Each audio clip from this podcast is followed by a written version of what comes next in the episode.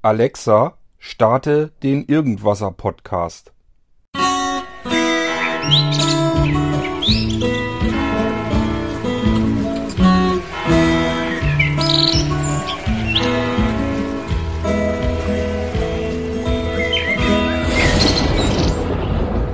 Na, habe ich euch ein bisschen geärgert? Dann habt ihr also auch ein Amazon Echo und den Fehler gemacht, diesen Podcast zu hören in demselben Raum, wo eben euer Amazon Echo verstaut ist. Ja, das Ding kann ziemlich gut zuhören und reagiert doch immer wieder aufs Wort, muss man doch immer wieder so feststellen. Ich wollte heute wieder eine kleine Folge machen, weil ich wieder ein Stückchen weiter bin mit dem Amazon Echo. Nämlich ich habe das ganze Ding jetzt endlich mit meiner Homatic-Anlage verzahnt. Mit anderen Worten, ich bin jetzt eigentlich an dem Ziel angelangt, so wie ich es von Anfang an vorhatte. Ich wollte ja nicht nur meine äh, Hausanlage hier umfangreich programmieren können, dass ich alle möglichen Situationen dort abdecken kann und die bedienen kann und hier und da überall äh, hier ein Schalterchen und da wieder irgend, irgendwas, was geschaltet werden soll, ähm, die Heizung gesteuert, alles auch am iPhone und so weiter gesteuert. Das war ja schon ewig so, das ist auch nicht das Problem gewesen, aber ich wollte von Anfang an eigentlich auch, so wie man es von Star Trek kennt, äh, das Haus natürlich per Sprachanweisung einfach ansteuern können.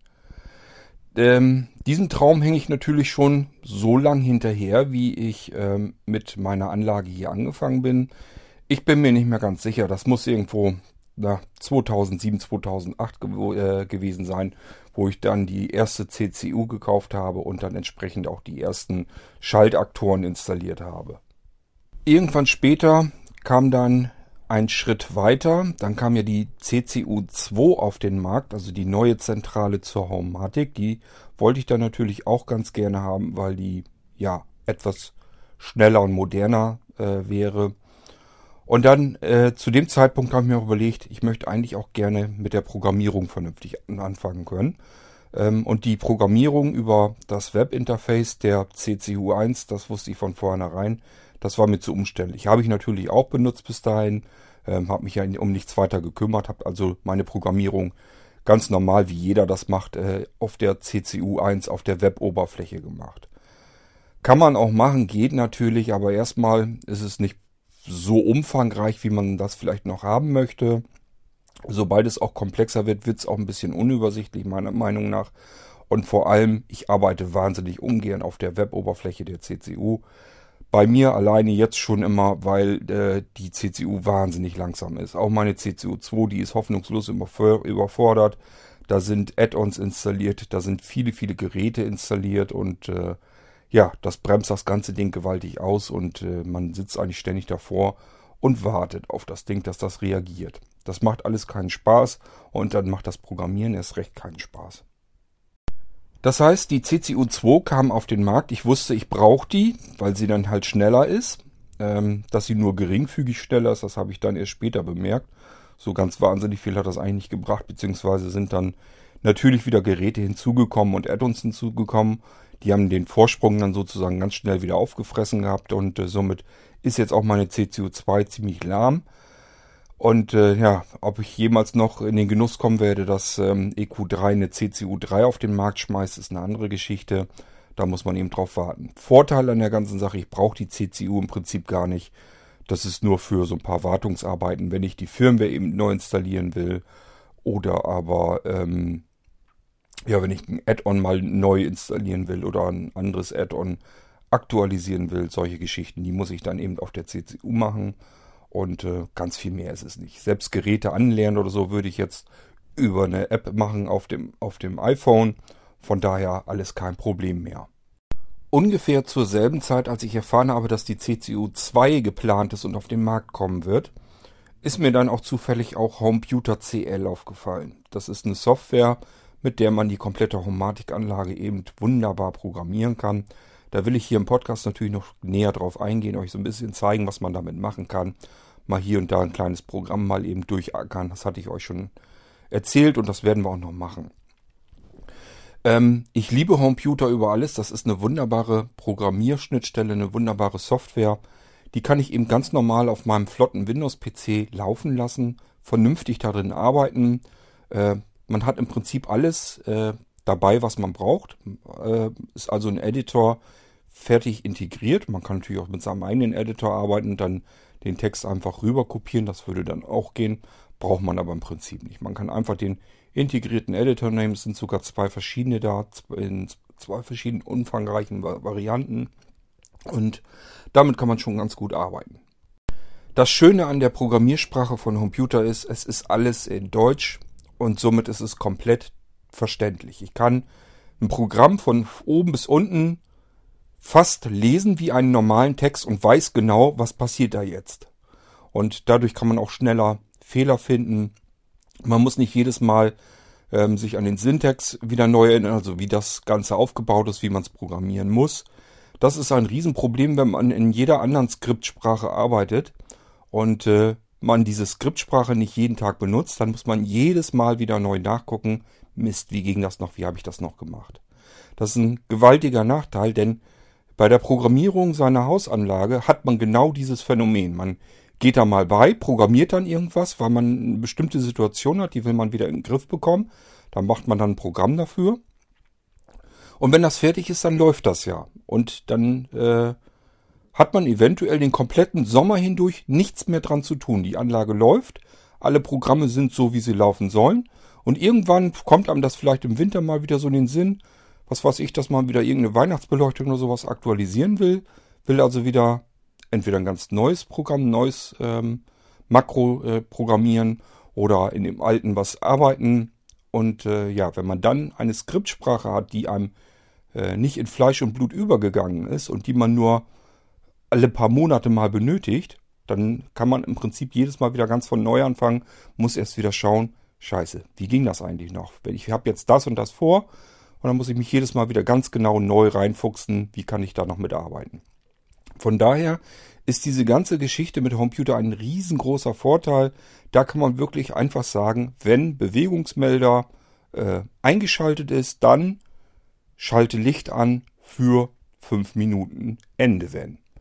So würde es dann wirklich eintragen, so wird programmiert in Computer und äh, somit kann man ganz wahnsinnig komplexe Geschichten auch machen. Man kann natürlich auch sich aus Texten etwas herausschnipseln, man kann sich Textdateien aus dem Internet herunterladen oder auch ganz normale HTML-Seiten, kann sich die Teile, die man daraus braucht, rausschnippeln, ähm, sind also verschiedene Befehle da, äh, da drinne ähm, als Textwerkzeug, dass man sich bestimmte Sachen daraus ziehen kann. Das heißt, das ganze Ding ist schon gewaltig umfangreich. Man kann damit E-Mails versenden, man kann, ähm, ja, man kann im Prinzip dadurch, dass man nun diese HTTP-Schnittstelle hat, dass man also sowas alles ansteuern kann, kann man auch seine ähm, ganz viele Geräte ansteuern. Ich kann hier meine Dreambox integrieren, ohne dass ich mich da irgendwie drum kümmern muss. Kann ich ganz normal mit äh, dann programmieren, ist gar kein Problem. Und alles eben herrlich in Deutsch. Und dadurch, dass es in Deutsch ist und man das normalerweise ganz leicht verstehen kann, kann man eben sich so ein Skript nehmen, liest sich das durch und sieht genau, was passiert denn jetzt an dieser Stelle und habe ich da eventuell einen Fehler gemacht. So, dann wusste ich also, Computer möchte ich auch haben. Die CCU2 kommt, habe ich mich bei ähm, Controlix mal informiert und die sagten, ja, können wir als Bundle anbieten, dann hast du ein bisschen Vorteil im Preis und dann hast du die ganzen Sachen gleich fertig im Paket geschickt. Ähm, dann habe ich mitbekommen, dieses Computer CL hat auch noch die Möglichkeit, ähm, die FAZ-Zentrale äh, noch dazu zu integrieren.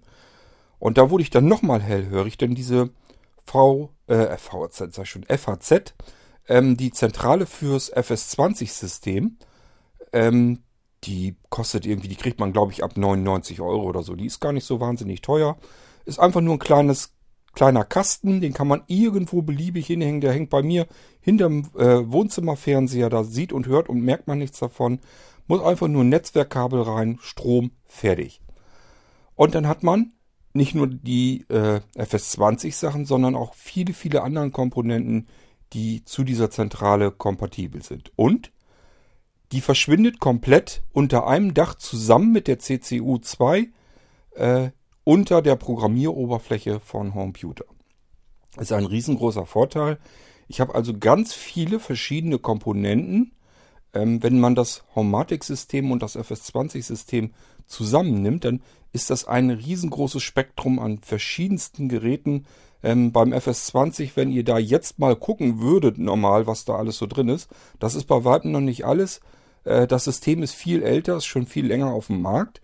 Und äh, ab und zu gucke ich dann auch nochmal. Ich lasse mir also äh, jeden Tag, wenn jemand was zu FS20 bei eBay einstellt, so, äh, einstellt, bekomme ich das mit und dann sehe ich das gleich, was ist denn da drinne. Klar, meistens sind es irgendwelche Schaltaktoren und so weiter, also 0815 Sachen.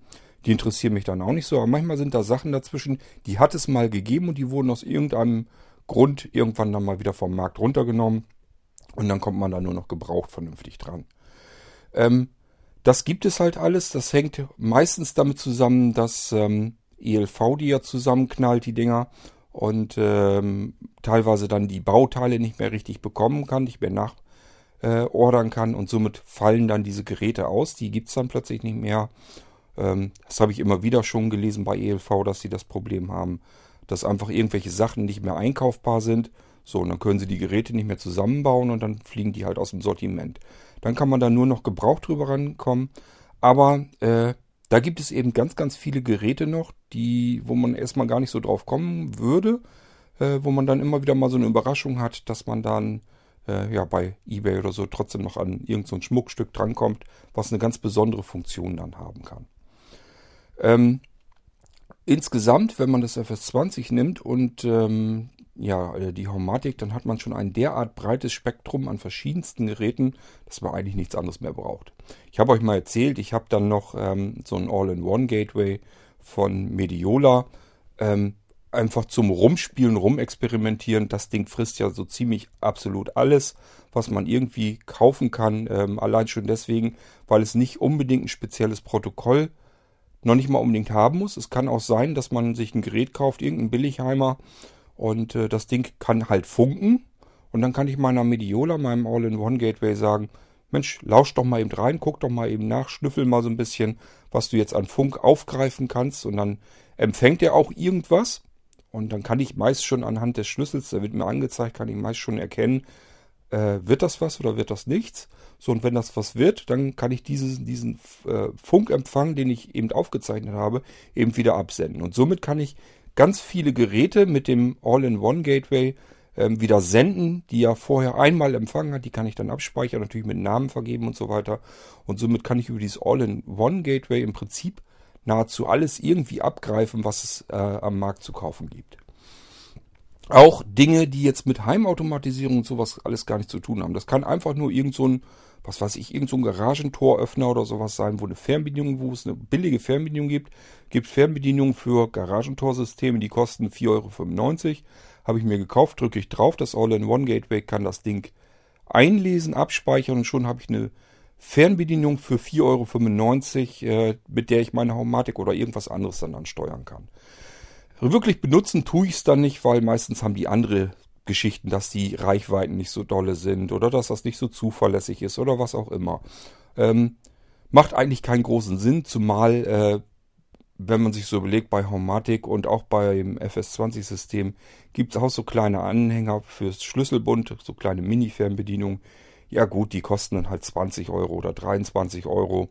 Ist zwar mehr, aber dafür habe ich eben wieder eine Reichweite von bis zu 200 Metern, ist dann wieder eine ganz andere Geschichte und ist vollautomatisch gleich passend zu meinem Hauptsystem hier.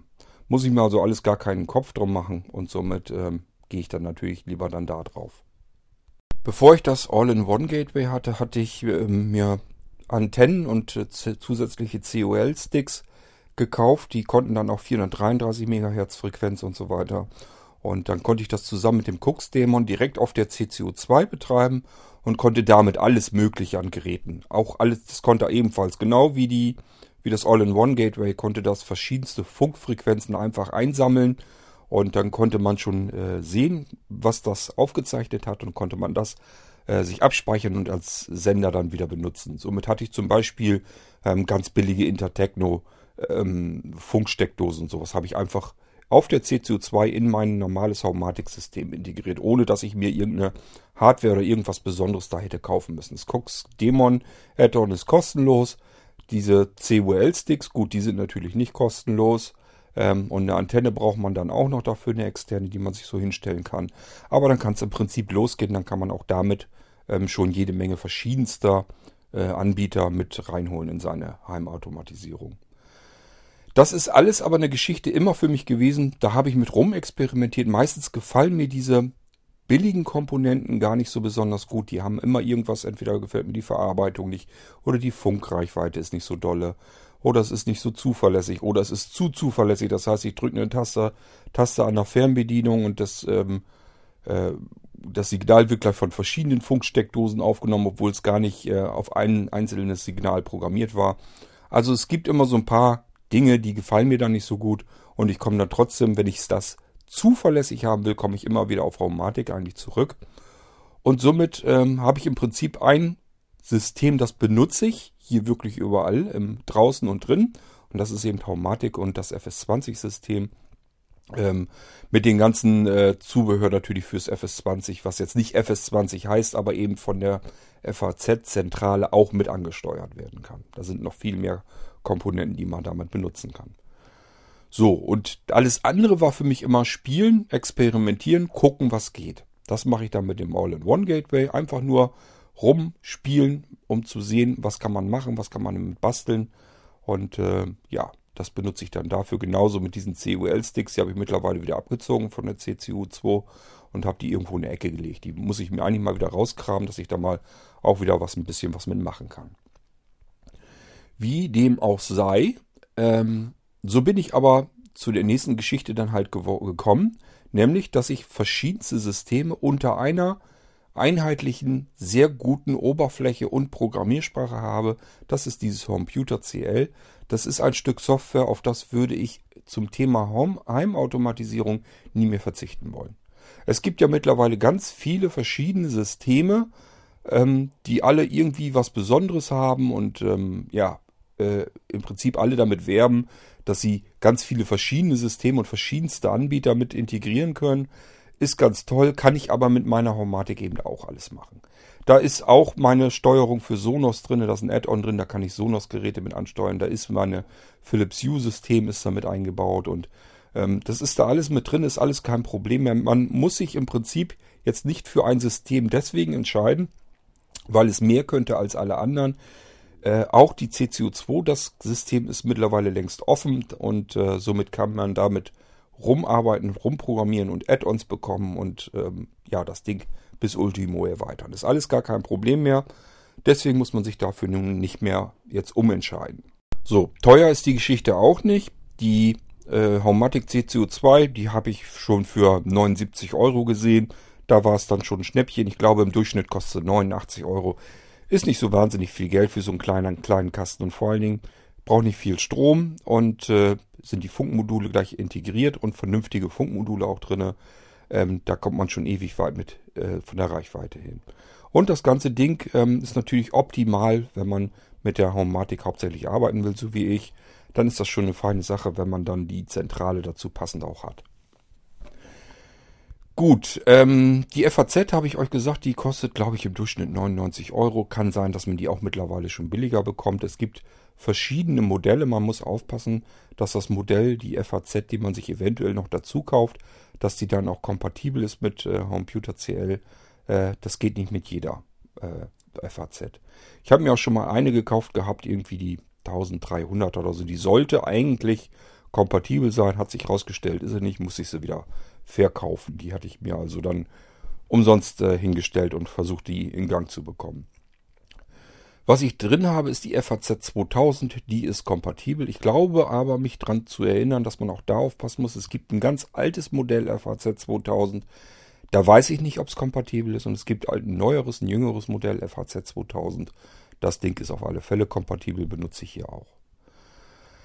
Ja, ähm, dann die nächste Geschichte, auf die ich nie im Leben verzichten wollen würde, ist nämlich vernünftige Apps auf dem Smartphone, um die ganze Heimautomatisierung bedienen zu können. So, dafür benutze ich Pocket Control CL, weil ich benutze eben Computer CL. Deswegen ist Pocket Control CL mein Favorit natürlich, weil dort habe ich wieder alles unter einer Oberfläche. Egal, ob das jetzt ähm, von der, von der Homatic äh, die ganzen Sachen sind, ob das jetzt FS20-Geräte sind, ob das virtuelle Schalter sind. Da gehen wir dann nochmal drauf ein, wenn wir in Computer arbeiten. Dann zeige ich euch mal, was man da Schönes mitmachen kann. Sich einfach ähm, ja, Steck, Steckdosenschalter, diese Zwischensteckdosenschalter einfach fürs FS20-System hinzufügen. Das geht da, die muss physikalisch nicht äh, da sein. Da muss man, sollte man nur den, ähm, die Adresse, den Funkcode, den muss man so ein bisschen abändern. Ähm, der ist standardseitig immer auf ja, 11111111 und so weiter gelegt. Und das sollte man machen. Äh, ich mache das so, dass ich die letzte Stelle auf 2 setze. Einfach, dass man, wenn man versehentlich mal irgendwie was hat, nicht, dass man dann noch irgendwelche Geschichten mit ansteuert, äh, was dann nicht sein soll. Ich habe also diese ganzen virtuellen Schalter, die laufen bei mir alle auf die Adresse mit Ende 2. Und äh, somit kann ich die alle einheitlich benutzen. Die müssen nicht irgendwie was Besonderes anfunken, sondern da steckt halt irgendwas dahinter, dass ich das dann ganz normal in meinem Bedieninterface, zum Beispiel in Pocket Control CL, so angezeigt bekomme. Wie ein Schalter, wie bei Haumatic, wie bei allen anderen Dingern auch. Und den kann ich halt an- und ausschalten. Genauso kann ich mir virtuelle Dimmer anlegen ähm, habe ich zum Beispiel benutzt. Ähm, ich habe also, ja, sieht aus wie ein Lichtdimmer in, äh, in Pocket Control. Und damit kann ich die Lautstärke von der Squeezebox äh, einstellen. Ich kann also dann wirklich, das ist ein Schieberegler, ein Schiebeschalter, hat vorne 0, hinten äh, 100%. Und äh, ich meine, dass das Ding irgendwie 15 Bereiche hat. Das muss man also in 15 Teile teilen. Meine ich jedenfalls so. Können auch 10 gewesen sein. Ich meine, das war aber eine krumme Zahl. So, und dann kann man sich einfach sagen, okay, wenn ich den Schieberegler in der Mitte habe, dann muss man das so ein bisschen ausrechnen, ähm, dass er dann auch in der Mitte landet, dass das dann im Bereich ist von 7, wenn es jetzt wirklich 15 ist oder 8, je nachdem, wie man es dann haben will. Und äh, ja, dann habe ich das so geregelt, wenn ich den Schiebeschalter ganz nach links ziehe, dann ist er auf 0%, dann soll er eben äh, eine Squeezebox muten. Ähm, solche Sachen kann man eben machen, weil man virtuelle Geräte für das FS20-System über Computer hinzufügen kann. Die kann man mit Pocket Control dann bedienen und ansteuern. Ist da ganz normal drin. Man sieht keinerlei Unterschied zwischen echten Schaltern und äh, virtuellen Schaltern. Und die kann man eben benutzen. Da kann man ein Makro hinterlegen und das kann man programmieren. Da kann man alles Mögliche machen. Ich kann da natürlich auch einen Schiebeschalter nehmen und kann da die unterschiedlichsten äh, Dinge drauflegen, dass ich einfach sage, bei über 10% macht das, über 20% macht das, über 30% macht das und so weiter und so fort. Gibt es also allerlei Möglichkeiten, was man sich da so Schönes drauf programmieren kann. So, dann gibt es auch noch schöne Sachen, ähm, zum Beispiel Infrarotumsetzer, die gibt es fürs FS20-System beispielsweise. Das heißt, ich kann einfach die Fernbedienung von meinem Fernseher nehmen oder von irgendeinem anderen Gerät, ganz egal was.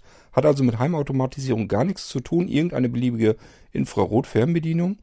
Und dann kann ich äh, beispielsweise unterm Fernseher oder hinterm Fernseher irgendwo versteckt, kann ich diesen Infrarotumsetzer hinstellen und dann kann ich das Signal eben äh, vom Infrarotsignal eben damit aufnehmen und kann das umändern in ein FS20-Signal und kann damit wieder in meine Heimautomatisierung rein. Damit könnte man beispielsweise machen, wenn ich den Fernseher einschalte, dass hinter dem Fernseher ist eine äh, kleine LED-Lampe, die soll dann so ein bisschen Licht dann ja hinterm Fernseher noch mitmachen. Fernseher ist bei uns äh, in der Ecke an der Wand äh, befestigt. Und äh, ja, wenn man dann den Fernseher macht, kann hinten hinter eben eine Lampe mit eingeschaltet werden.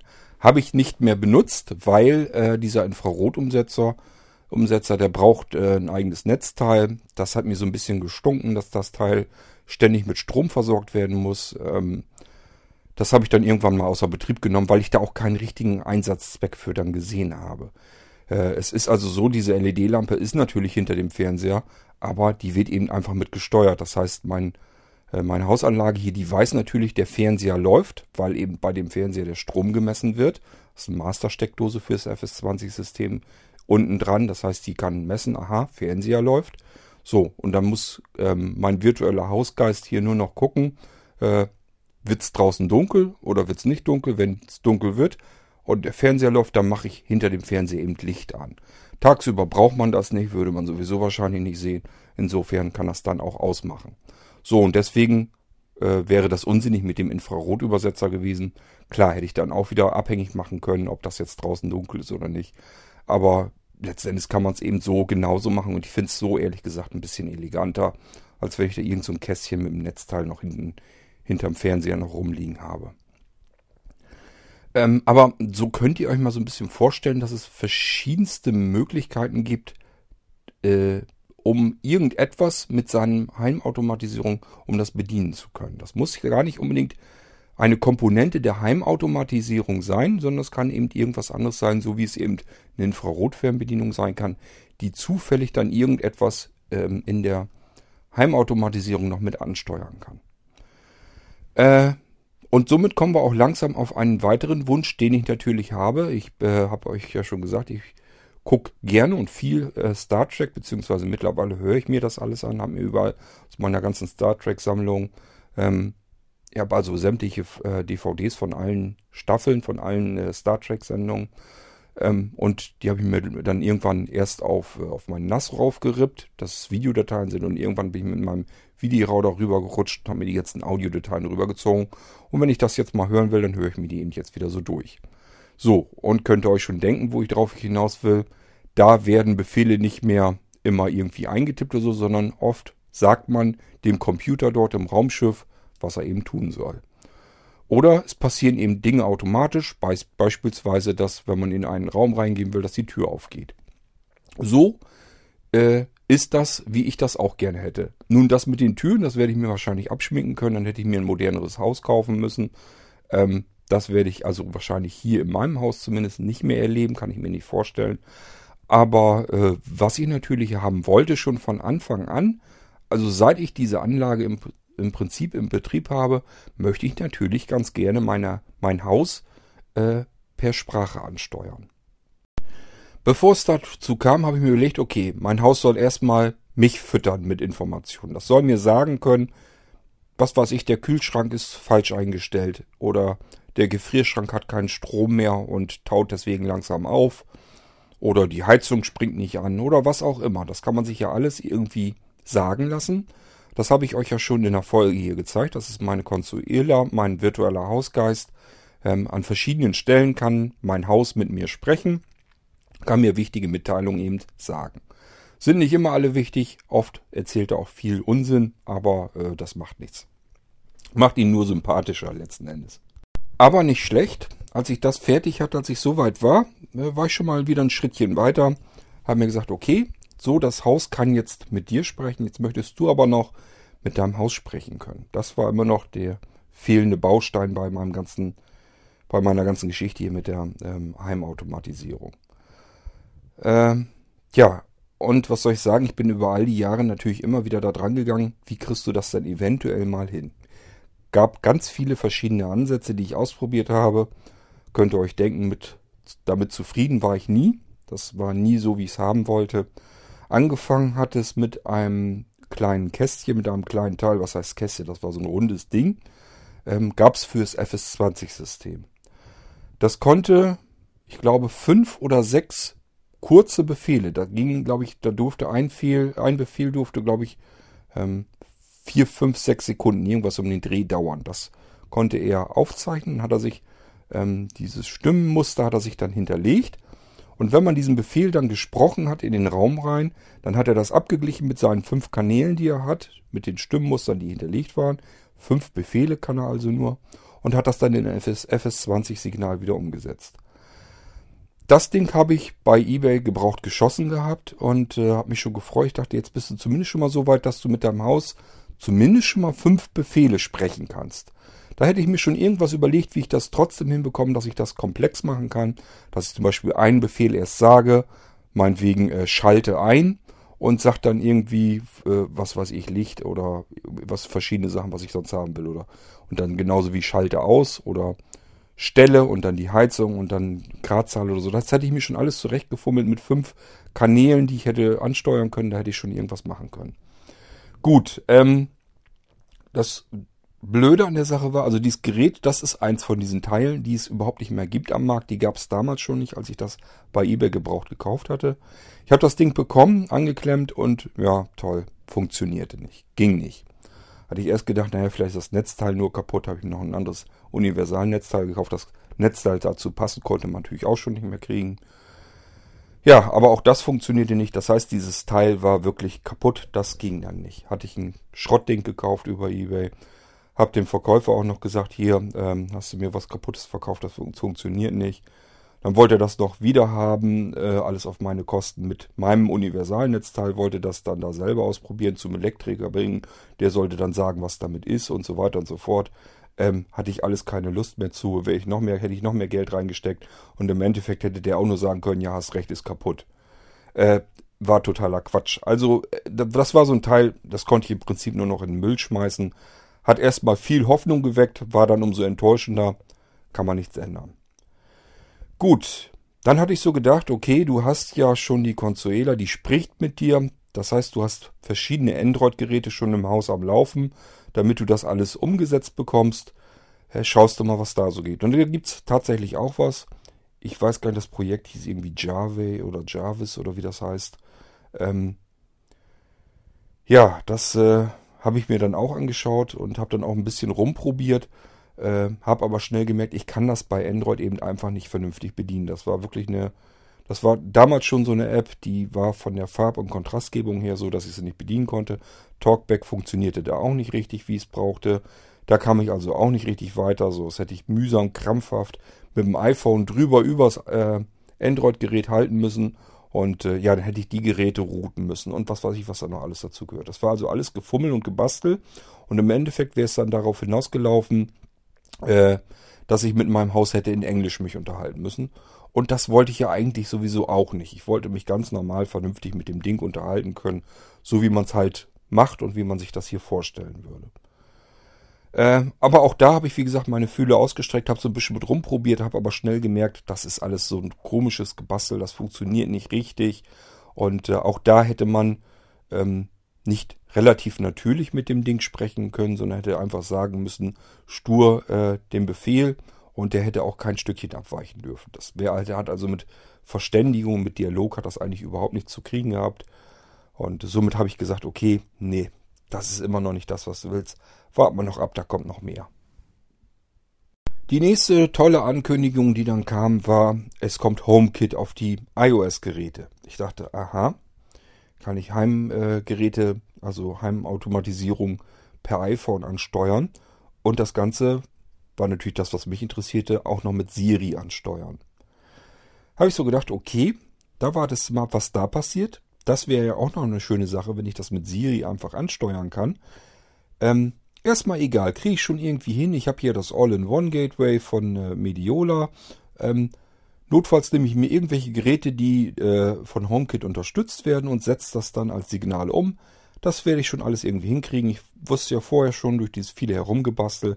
Irgendwie kriegt man das immer hin. Über von hinten durchs Knie geschossen oder so. Völlig egal. Irgendwie kann man das hinbekommen, dass man das in sein bestehendes Hauptarbeitsheimnetzwerk sozusagen wieder reinkriegt in die Heimautomatisierung, umgesetzt bekommt und dann damit Sachen wieder ansteuern kann.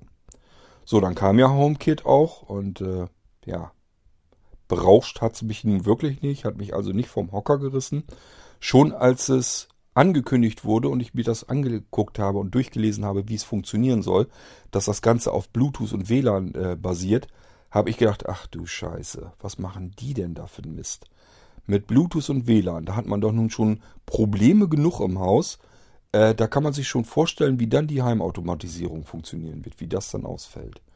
Und genauso kam es dann auch. Ähm, die ganze Geschichte mit HomeKit, das hat mich bis heute hin nicht überzeugt. Das ist einfach nur ja, das ist schlecht. Es ist wirklich einfach nur schlecht umgesetzt.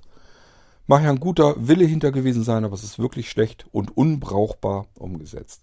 Wenn ich das hier bei mir zu Hause ausprobiere, ähm, äh, versuche über Siri äh, die Lampe im, im, Wohnzimmer hinten ist in der Ecke habe ich eine Lampe äh, an HomeKit sozusagen dran, dass ich das mit Siri ansteuern kann.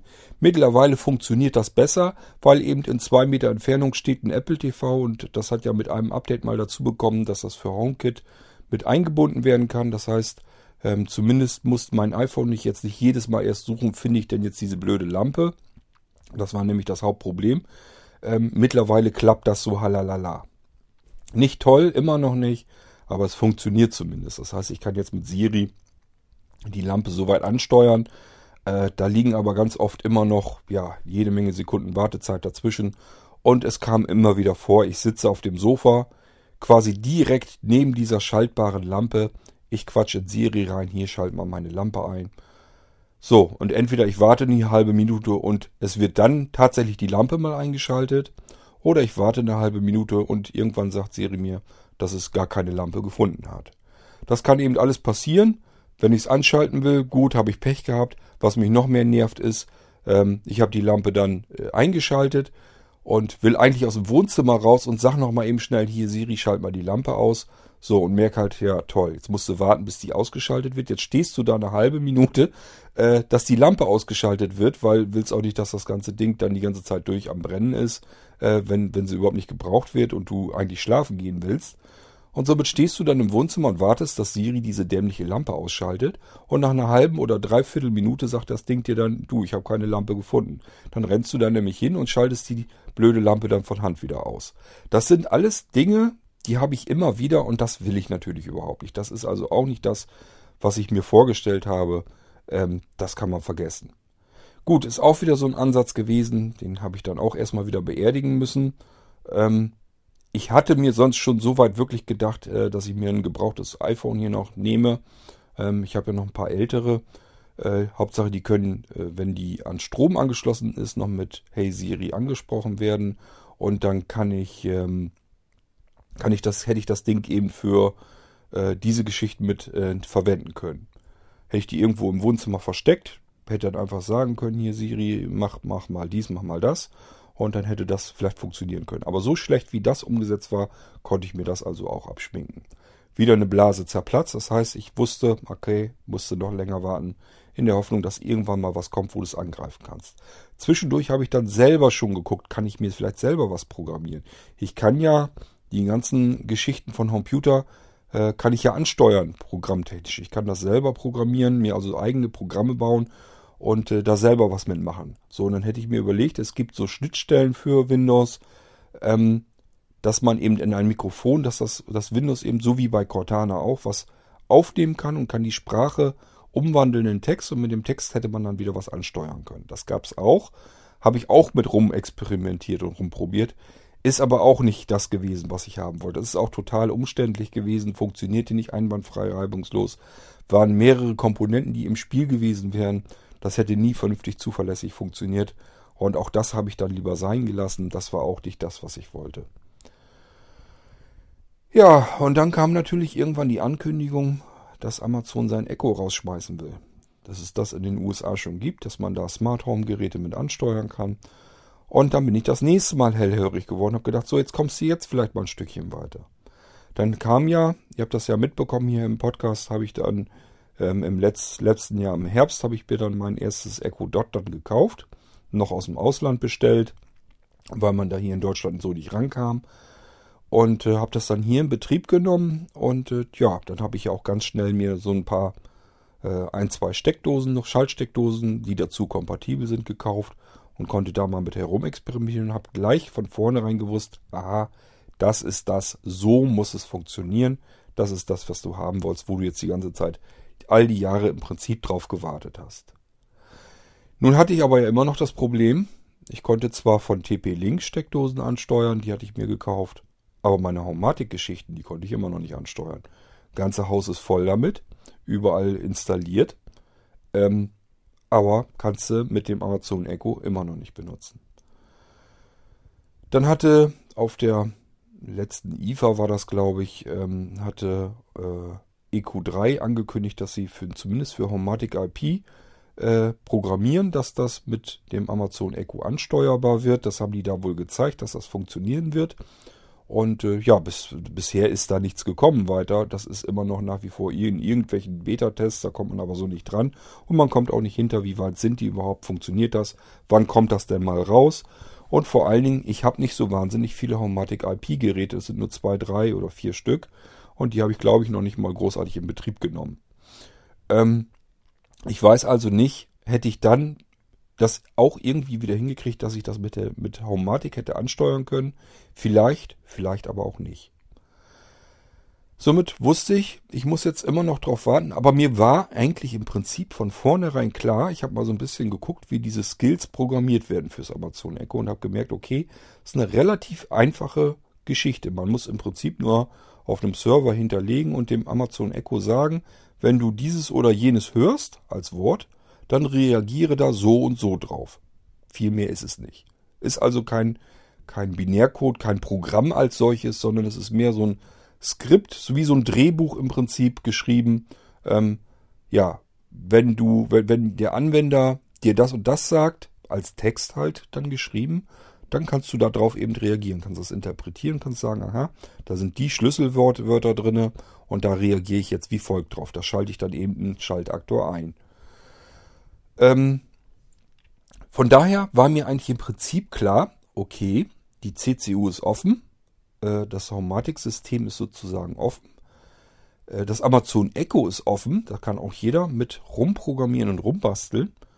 Äh, das kann eigentlich doch nur eine Frage der Zeit sein.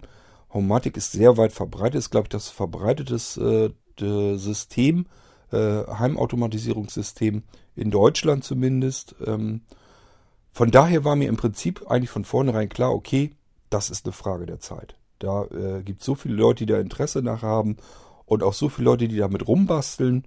Das wird nicht ewig lange dauern, dann wird es das geben. Dass es nun so schnell kam, äh, ja, wusste ich im Prinzip, hätte ich mir auch nicht gedacht. Aber gut, äh, ich hätte damit gerechnet, dass EQ3, die sind wahnsinnig langsam. Alles, was EQ3 ankündigt, dauert dann immer noch äh, locker ein Jahr und noch länger, äh, bis da mal irgendwie überhaupt mal was Greifbares draus wird. Ähm, war eigentlich bisher immer so. Die haben die CCU 2 angekündigt und bestimmt drei, vier Mal den Termin verschoben, bis man das Ding vorbestellen konnte. Und als man es vorbestellen konnte, war die erste Marge gleich weg. Und dann musste man wieder warten, bis dann wieder welche nachkamen. Und das hat Monate ewig lang gedauert. Äh, von dem Termin, dass ich wusste, aha, die CCU 2 soll kommen, bis dahin, wo ich sie hier hatte, äh, ist, glaube ich, fast ein Jahr oder so vergangen. Wenn nicht noch mehr. Ich bin mir gar nicht mal ganz sicher. Ähm, und so ist das im Prinzip mit allem, was EQ3 ankündigt. Die sind wahnsinnig lahmarschig, was solche Neu Neuigkeiten, Neuerungen angeht. Genauso mit den ähm, neueren Heizungsthermostaten und so. Als die angekündigt wurden, habe ich gleich gesagt, oh, das sind genau die, die du haben willst. Da habe ich drauf gewartet. Ist exakt genau das, was ich mir vorgestellt habe, wie ich das haben möchte. Ja, und dann musste man halt warten. Kam und kam nicht in die Puschen. Und genauso wusste ich von vornherein, okay, Homematic IP mit Amazon Echo ist angekündigt. Ähm, es scheint irgendwie was in der Mache zu sein. Lass dir noch ein Jahr Zeit, da brauchst du das nächste Jahr eigentlich gar keinen Kopf drum zu machen. Irgendwann kommt es dann vielleicht mal, aber es kommt halt was. Und wahrscheinlich sind irgendwelche anderen Leute da auch noch am Basteln, dass die alte Homematic-Geschichte da auch mit reinkommt. Von daher war für mich klar, äh, brauchst nur Sitzfleisch, Du hast jetzt die letzten fast zehn Jahre gewartet, dann hältst du die zwei, drei Jahre, die es vielleicht jetzt noch dauert, bis das mal endlich vernünftig, ordentlich funktioniert, wie man das haben will, das hältst du auch noch aus. So, und dann ging nämlich alles ganz schnell. Ähm, das ist vor anderthalb Wochen ungefähr ist das her, da habe ich den Artikel gelesen, vielleicht sind es auch zwei Wochen schon her. Habe ich einen Artikel gelesen, das ist im Beta-Test. Homematic auf Amazon Echo ist im Beta-Test. Die suchen 20 Beta-Tester, die äh, da mal reinstuppern und helfen und Fehler so ein bisschen ausmerzen, aber im Prinzip soll das alles schon funktionsfähig sein.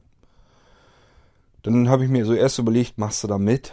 Die Zeit hast du eigentlich nicht. Die haben natürlich 20 Beta-Tester gesucht, die auch Zeit haben, die ähm, einen Report, ein Protokoll schicken, die Verbesserungsvorschläge machen, die sagen, das funktioniert, das funktioniert nicht. Ähm, die das alles haarfein austesten, auch Dinge testen, die normalerweise so nicht sein sollten. Äh, also auch die potenziellen Fehlerquellen sich heraussuchen und so weiter und so fort. Ähm, ich kenne das schon von anderen Sachen. Ich habe schon öfter bei verschiedenen Beta-Test-Teams mitgearbeitet bei unterschiedlichsten Dingen. Und ich weiß, dass das arbeits- und zeitintensiv ist, wenn man das vernünftig und gewissenhaft machen möchte. Alles andere ist eigentlich so ein bisschen ausnutzen. Wenn man äh, sich an einem Beta-Test-Team anmeldet und äh, nimmt sich die Zeit nicht, um wirklich alles auszutesten, Protokolle zu schreiben und einen Bericht zu erstatten und so weiter und so fort, dann ist das eigentlich nicht ganz fair. Äh, und deswegen habe ich mir gesagt, nee, das machst du lieber nicht. Die Zeit, die hast du jetzt einfach nicht. Und äh, das wäre unfair, wenn du hier einfach nur, nur weil du da jetzt ganz gerne das jetzt schon haben möchtest, nur weil du äh, deswegen dich als Beta-Tester registrierst, da haben die ja auch nichts davon. Von da habe ich gesagt, nee, komm, lass sein. Die Beta-Test-Geschichte mit der Suche nach 20 Beta-Testern, das war dann ratzfatz vorbei. Das hat, glaube ich, ein paar Stunden gedauert. Dann haben sich die natürlich sofort eingefunden gehabt. Und kurz danach hieß es dann plötzlich, hm, wir suchen nochmal 50 weitere. Und dann habe ich so gedacht, ja, nee, nee, komm, geht nicht. Dann habe ich aber ja in der Mailingliste bei uns, in der Aktor-Mailingliste bei Blinzeln, Bescheid gegeben, wenigstens habe ich den Artikel reingesetzt, ähm, habe gesagt, hier werden Beta-Tester gesucht und soweit ich weiß, haben sich da auch welche angemeldet schon. Habe das hier auch einem Kumpel weiter äh, gemailt und der auch gleich, Mensch, ja, nee, das probiere ich auch sofort aus, hat sich auch sofort angemeldet. Der hat am selben Abend, hat das alles sofort noch äh, eingerichtet gehabt, lief sofort alles bei ihm und äh, funktionierte prima. Der war am Schwärmen und total begeistert, wie gut das alles funktioniert. Und ja, dann äh, habe ich schon gedacht, hm, haben möchtest es aber auch gerne. Kannst dir nicht noch irgendwie ein bisschen die Zeit nehmen fürs Beta-Testen? Und äh, ja, dann hab, musste ich noch so ein, zwei Tage mit mir hadern. Und dann habe ich mich auch registriert. Haben mir auch einen Beta-Test-Zugang äh, registriert. Und äh, ja, davon will ich euch im Prinzip heute mal eben erzählen, wie das Ganze vonstatten geht, wenn man das dann haben will. Äh, erstmal, es gibt, wenn ihr schon eine CCU habt, dann seht ihr so eine Schaltfläche in der Systemsteuerung, die heißt meine-haumatik.de. Ähm, das ist ein Service von einem anderen Hersteller gewesen. Äh, die nennen sich mittlerweile Easy Smart Home bzw. cloudmatic.de. Da findet man das Ganze auch drunter. Heißt also nicht mehr meine Homematic.de, sondern cloudmatic.de. So, äh, das war immer dafür da, damit man von außen auf seine CCU zugreifen kann. Die haben äh, einen äh, verschlüsselten VPN-Tunnel, bauen die auf von sich aus zu der CCU und äh, dadurch kann man eben beispielsweise mit Pocket Control, da kann man diese Zugangsdaten zu dem VPN-Tunnel wieder eintragen, äh, die man eben von cloudmatic.de bekommt. Und dann kann man mit Pocket Control, äh, ja, kann man einfach Pocket Control starten auf seinem iPhone, hat sofort direkte Verbindung zu seiner Anlage zu Hause, zu der Zentrale. Ähm, egal wo man gerade geht und steht. Äh, wenn man jetzt außerhalb irgendwo eine Internet, äh, Internetverbindung hat, hat man ja sowieso meist immer mit Mobilfunk, dann kann man im Prinzip auch zu Hause die Anlage ansteuern. So, dann hatte ich euch aber ja schon erzählt, das ist immer so eine Sache, die mag ich nicht so ganz gerne. Deswegen habe ich ja die Zentrale eigentlich hier im Netzwerk drin, damit das eben nicht geht. Und äh, da musste ich mir jetzt erstmal was einfallen lassen, wie ich das hinkriege. Ähm, dass ich das trotzdem ein bisschen absichern kann. Da sind mir äh, andere Gedanken dann dazugekommen. Da habe ich mir gedacht, Mensch, das ist ja gar nicht mal so schlecht, weil ich habe ja zwei verschiedene Systeme eigentlich.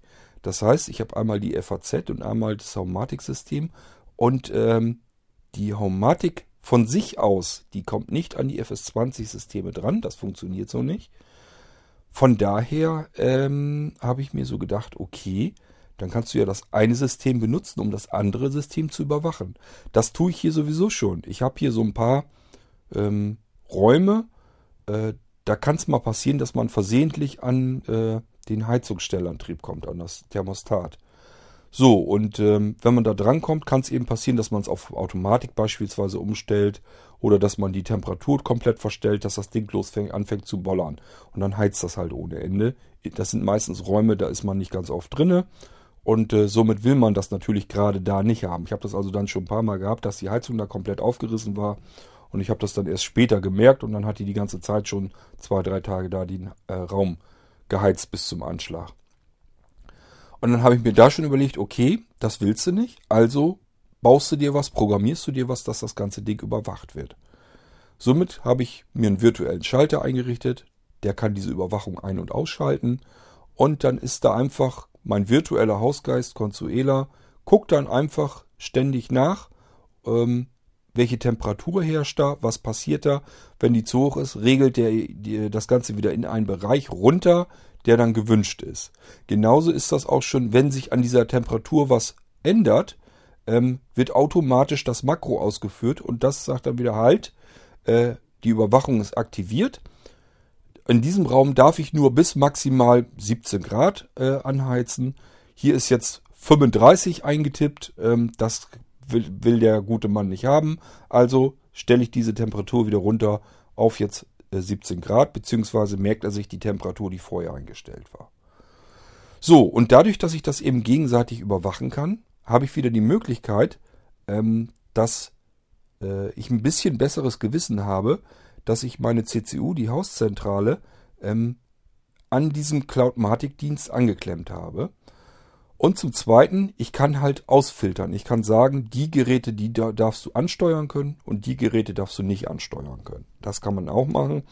Und somit hat man so insgesamt so ein Konzept, mit dem ich immer noch vernünftig leben kann und äh, dass ich trotzdem aber über Cloudmatic an die CCU2 drankommen kann. Ähm, das hätte ich normalerweise so nicht gebraucht. Ich habe euch schon mal erzählt, wenn ich auf meine CCU zugreifen will, von unterwegs aus, mache ich mir am iPhone eben VPN-Tunnel äh, an und gehe dann da drauf. Das, der VPN-Tunnel, der wird von der Fritzbox mit ähm, eingerichtet und dann ist das kein Problem. Kann ich auf meine Fritzbox, über meine Fritzbox in mein Heimnetzwerk und kann dann eben meine Zentrale hier auch ansteuern. So, äh, Cloudmatic arbeitet eben auch mit diesem VPN-Tunnel, ist also genauso sicher im Prinzip. Das einzige Risiko, was man noch hat, die Daten sind eben bei Cloudmatic, bei äh, dieser Firma, auf deren Server natürlich auch hinterlegt. Ähm, man geht natürlich davon aus, dass es alles äh, gesichert, x-fach, und es macht auch einen guten Eindruck. Also wenn man da seine Daten einträgt oder so, ähm, ich habe also mit zwei verschiedenen Kennwörtern muss ich das ganze Ding absichern äh, und so weiter und so fort. Da sind also verschiedene Dinge, die so ein bisschen darauf hinweisen, dass die sich da schon ein bisschen was beigedacht haben. Aber wie gesagt, ich will mich auf solch eine Firma nicht komplett verlassen und ich möchte nicht, dass von außen jeder x-beliebige äh, Eindringling, der es dann doch vielleicht schaffen kann, ähm, dass der hier irgendwas an meiner Haussteuerung großartig machen kann. Zumindest nicht bei Dingen, wo es dann auch eben empfindlich werden kann. Wie zum Beispiel, drehe hier in sämtlichen Heu äh, Räumen äh, die Heizung auf Anschlag. Ähm, wenn man im Urlaub ist, kommt dann wieder und die Heizungen liefen dann alle auf, ähm, waren alle auf äh, 34 Grad oder so eingestellt. Und man hat hier eine große Sauna drin. Macht keinen Spaß, will man nicht haben. Gut, kann man aber alles, wie gesagt, kann ich alles gegensteuern. Äh, ich habe mehrere Systeme und die können sich gegenseitig natürlich auch überwachen. Ist dann ja gar kein Problem. Und so habe ich das auch schon gemacht. Das habe ich sowieso schon. Somit brauchte ich das bloß rüber kopieren zu den äh, Heizungsreglern, die ich noch nicht überwacht hatte. Und somit äh, ja, war das ein Abbacken. Das war überhaupt kein Problem. Gut, diesen Cloudmatic-Dienst, äh, den hätte ich so normalerweise nicht gebraucht. Muss ich nicht haben. Äh, habe ich euch erzählt, dass ich das sonst selber auch mit VPN hätte können. Hierfür brauchte ich es aber denn, ähm, jetzt kommt eine andere Geschichte mit ins Spiel, nämlich das Amazon Echo äh, kann mit einem Skill von Cloudmatic eben zusammenarbeiten und somit kann ich eben jetzt mit meinem Amazon Echo mein Haus ansteuern. In dem Bereich, den ich haben will, das heißt, man kann sich das alles abfiltern, welche Geräte dürfen ansteuerbar sein von Alexa, welche werden, oh, jetzt habe ich es gesagt, ähm, welche Geräte werden also überhaupt zum Amazon Echo übertragen und welche Geräte sollen nicht übertragen werden. Das Amazon Echo kennt also nicht alle Geräte, die ich hier im und am Haus habe, sind da nicht, nicht vorhanden. Wird das also überhaupt nicht als Gerät übertragen bekommen. Das kann ich hier alles frei auswählen in einem Webinterface bei Cloudmatic, äh, was ich haben will. Und zusätzlich kann ich eben das, was ich mit dem Amazon Echo ansteuere, kann ich mit dem FS20-System wiederum komplett gegensteuern. Also ich kann das komplett überwachen. Ich kann sagen, hier passiert das und jenes. Ähm, ist das jetzt in einem Rahmen, der so gewünscht ist, oder ist passiert hier irgendwas, was nicht gewünscht sein kann? Und dann kann er dagegen steuern. Wir müssen wahrscheinlich da irgendwann nochmal genauer drauf zukommen, wenn ich vielleicht euch mal meine Programme so ein bisschen zeige oder so. Vielleicht kann ich euch dann mal so ein bisschen einen Eindruck dann geben, wie das Ganze funktioniert. Und äh, dann gehen wir dann mal näher drauf an. Es lässt sich so relativ trocken erklären, das kann man sich, glaube ich, dann schwierig vorstellen, wie das klappt. Wichtig ist nur, dass er in dem Moment jetzt versteht, ähm, dass ich halt ja mehrere Systeme habe, das wusstet ihr ja. Und äh, dass die Systeme unter einem Dach programmierbar sind aber das eine System mit dem anderen eben nichts anfangen kann. Ähm, Homematic kann nur als Schnittstelle von Computer auf die FS20 Sachen zugreifen und umgedreht. Aber ähm, Pocket Control HM zum Beispiel, was nur die Homematic ansteuern kann, kann nichts, aber auch wirklich überhaupt nichts bei FS20 ansteuern. Das funktioniert nicht. Und äh, ja, so kann man sich das vielleicht so ein bisschen vorstellen. Ähm, mit dem Amazon Echo kann ich eben nur Homematic ansteuern jetzt. Und ich persönlich hier mal bei mir im Haus habe jetzt den großen Vorteil, ich habe ja das FS20-System mit drinne. Ich kann mir virtuelle Schalterchen und sowas alles basteln. Und das kann eben das Haumatic-System überwachen und kann hier schauen, äh, ist das jetzt so gewollt oder passiert hier was, was wahrscheinlich unerwünscht ist. Kann also die Bereiche exakt abstecken und somit kann man von außen eben keinen Schindluder treiben. Das ist das Schöne an der Sache und äh, ja, das kann man sich dann eben mit solch einer Lösung dann eben programmieren.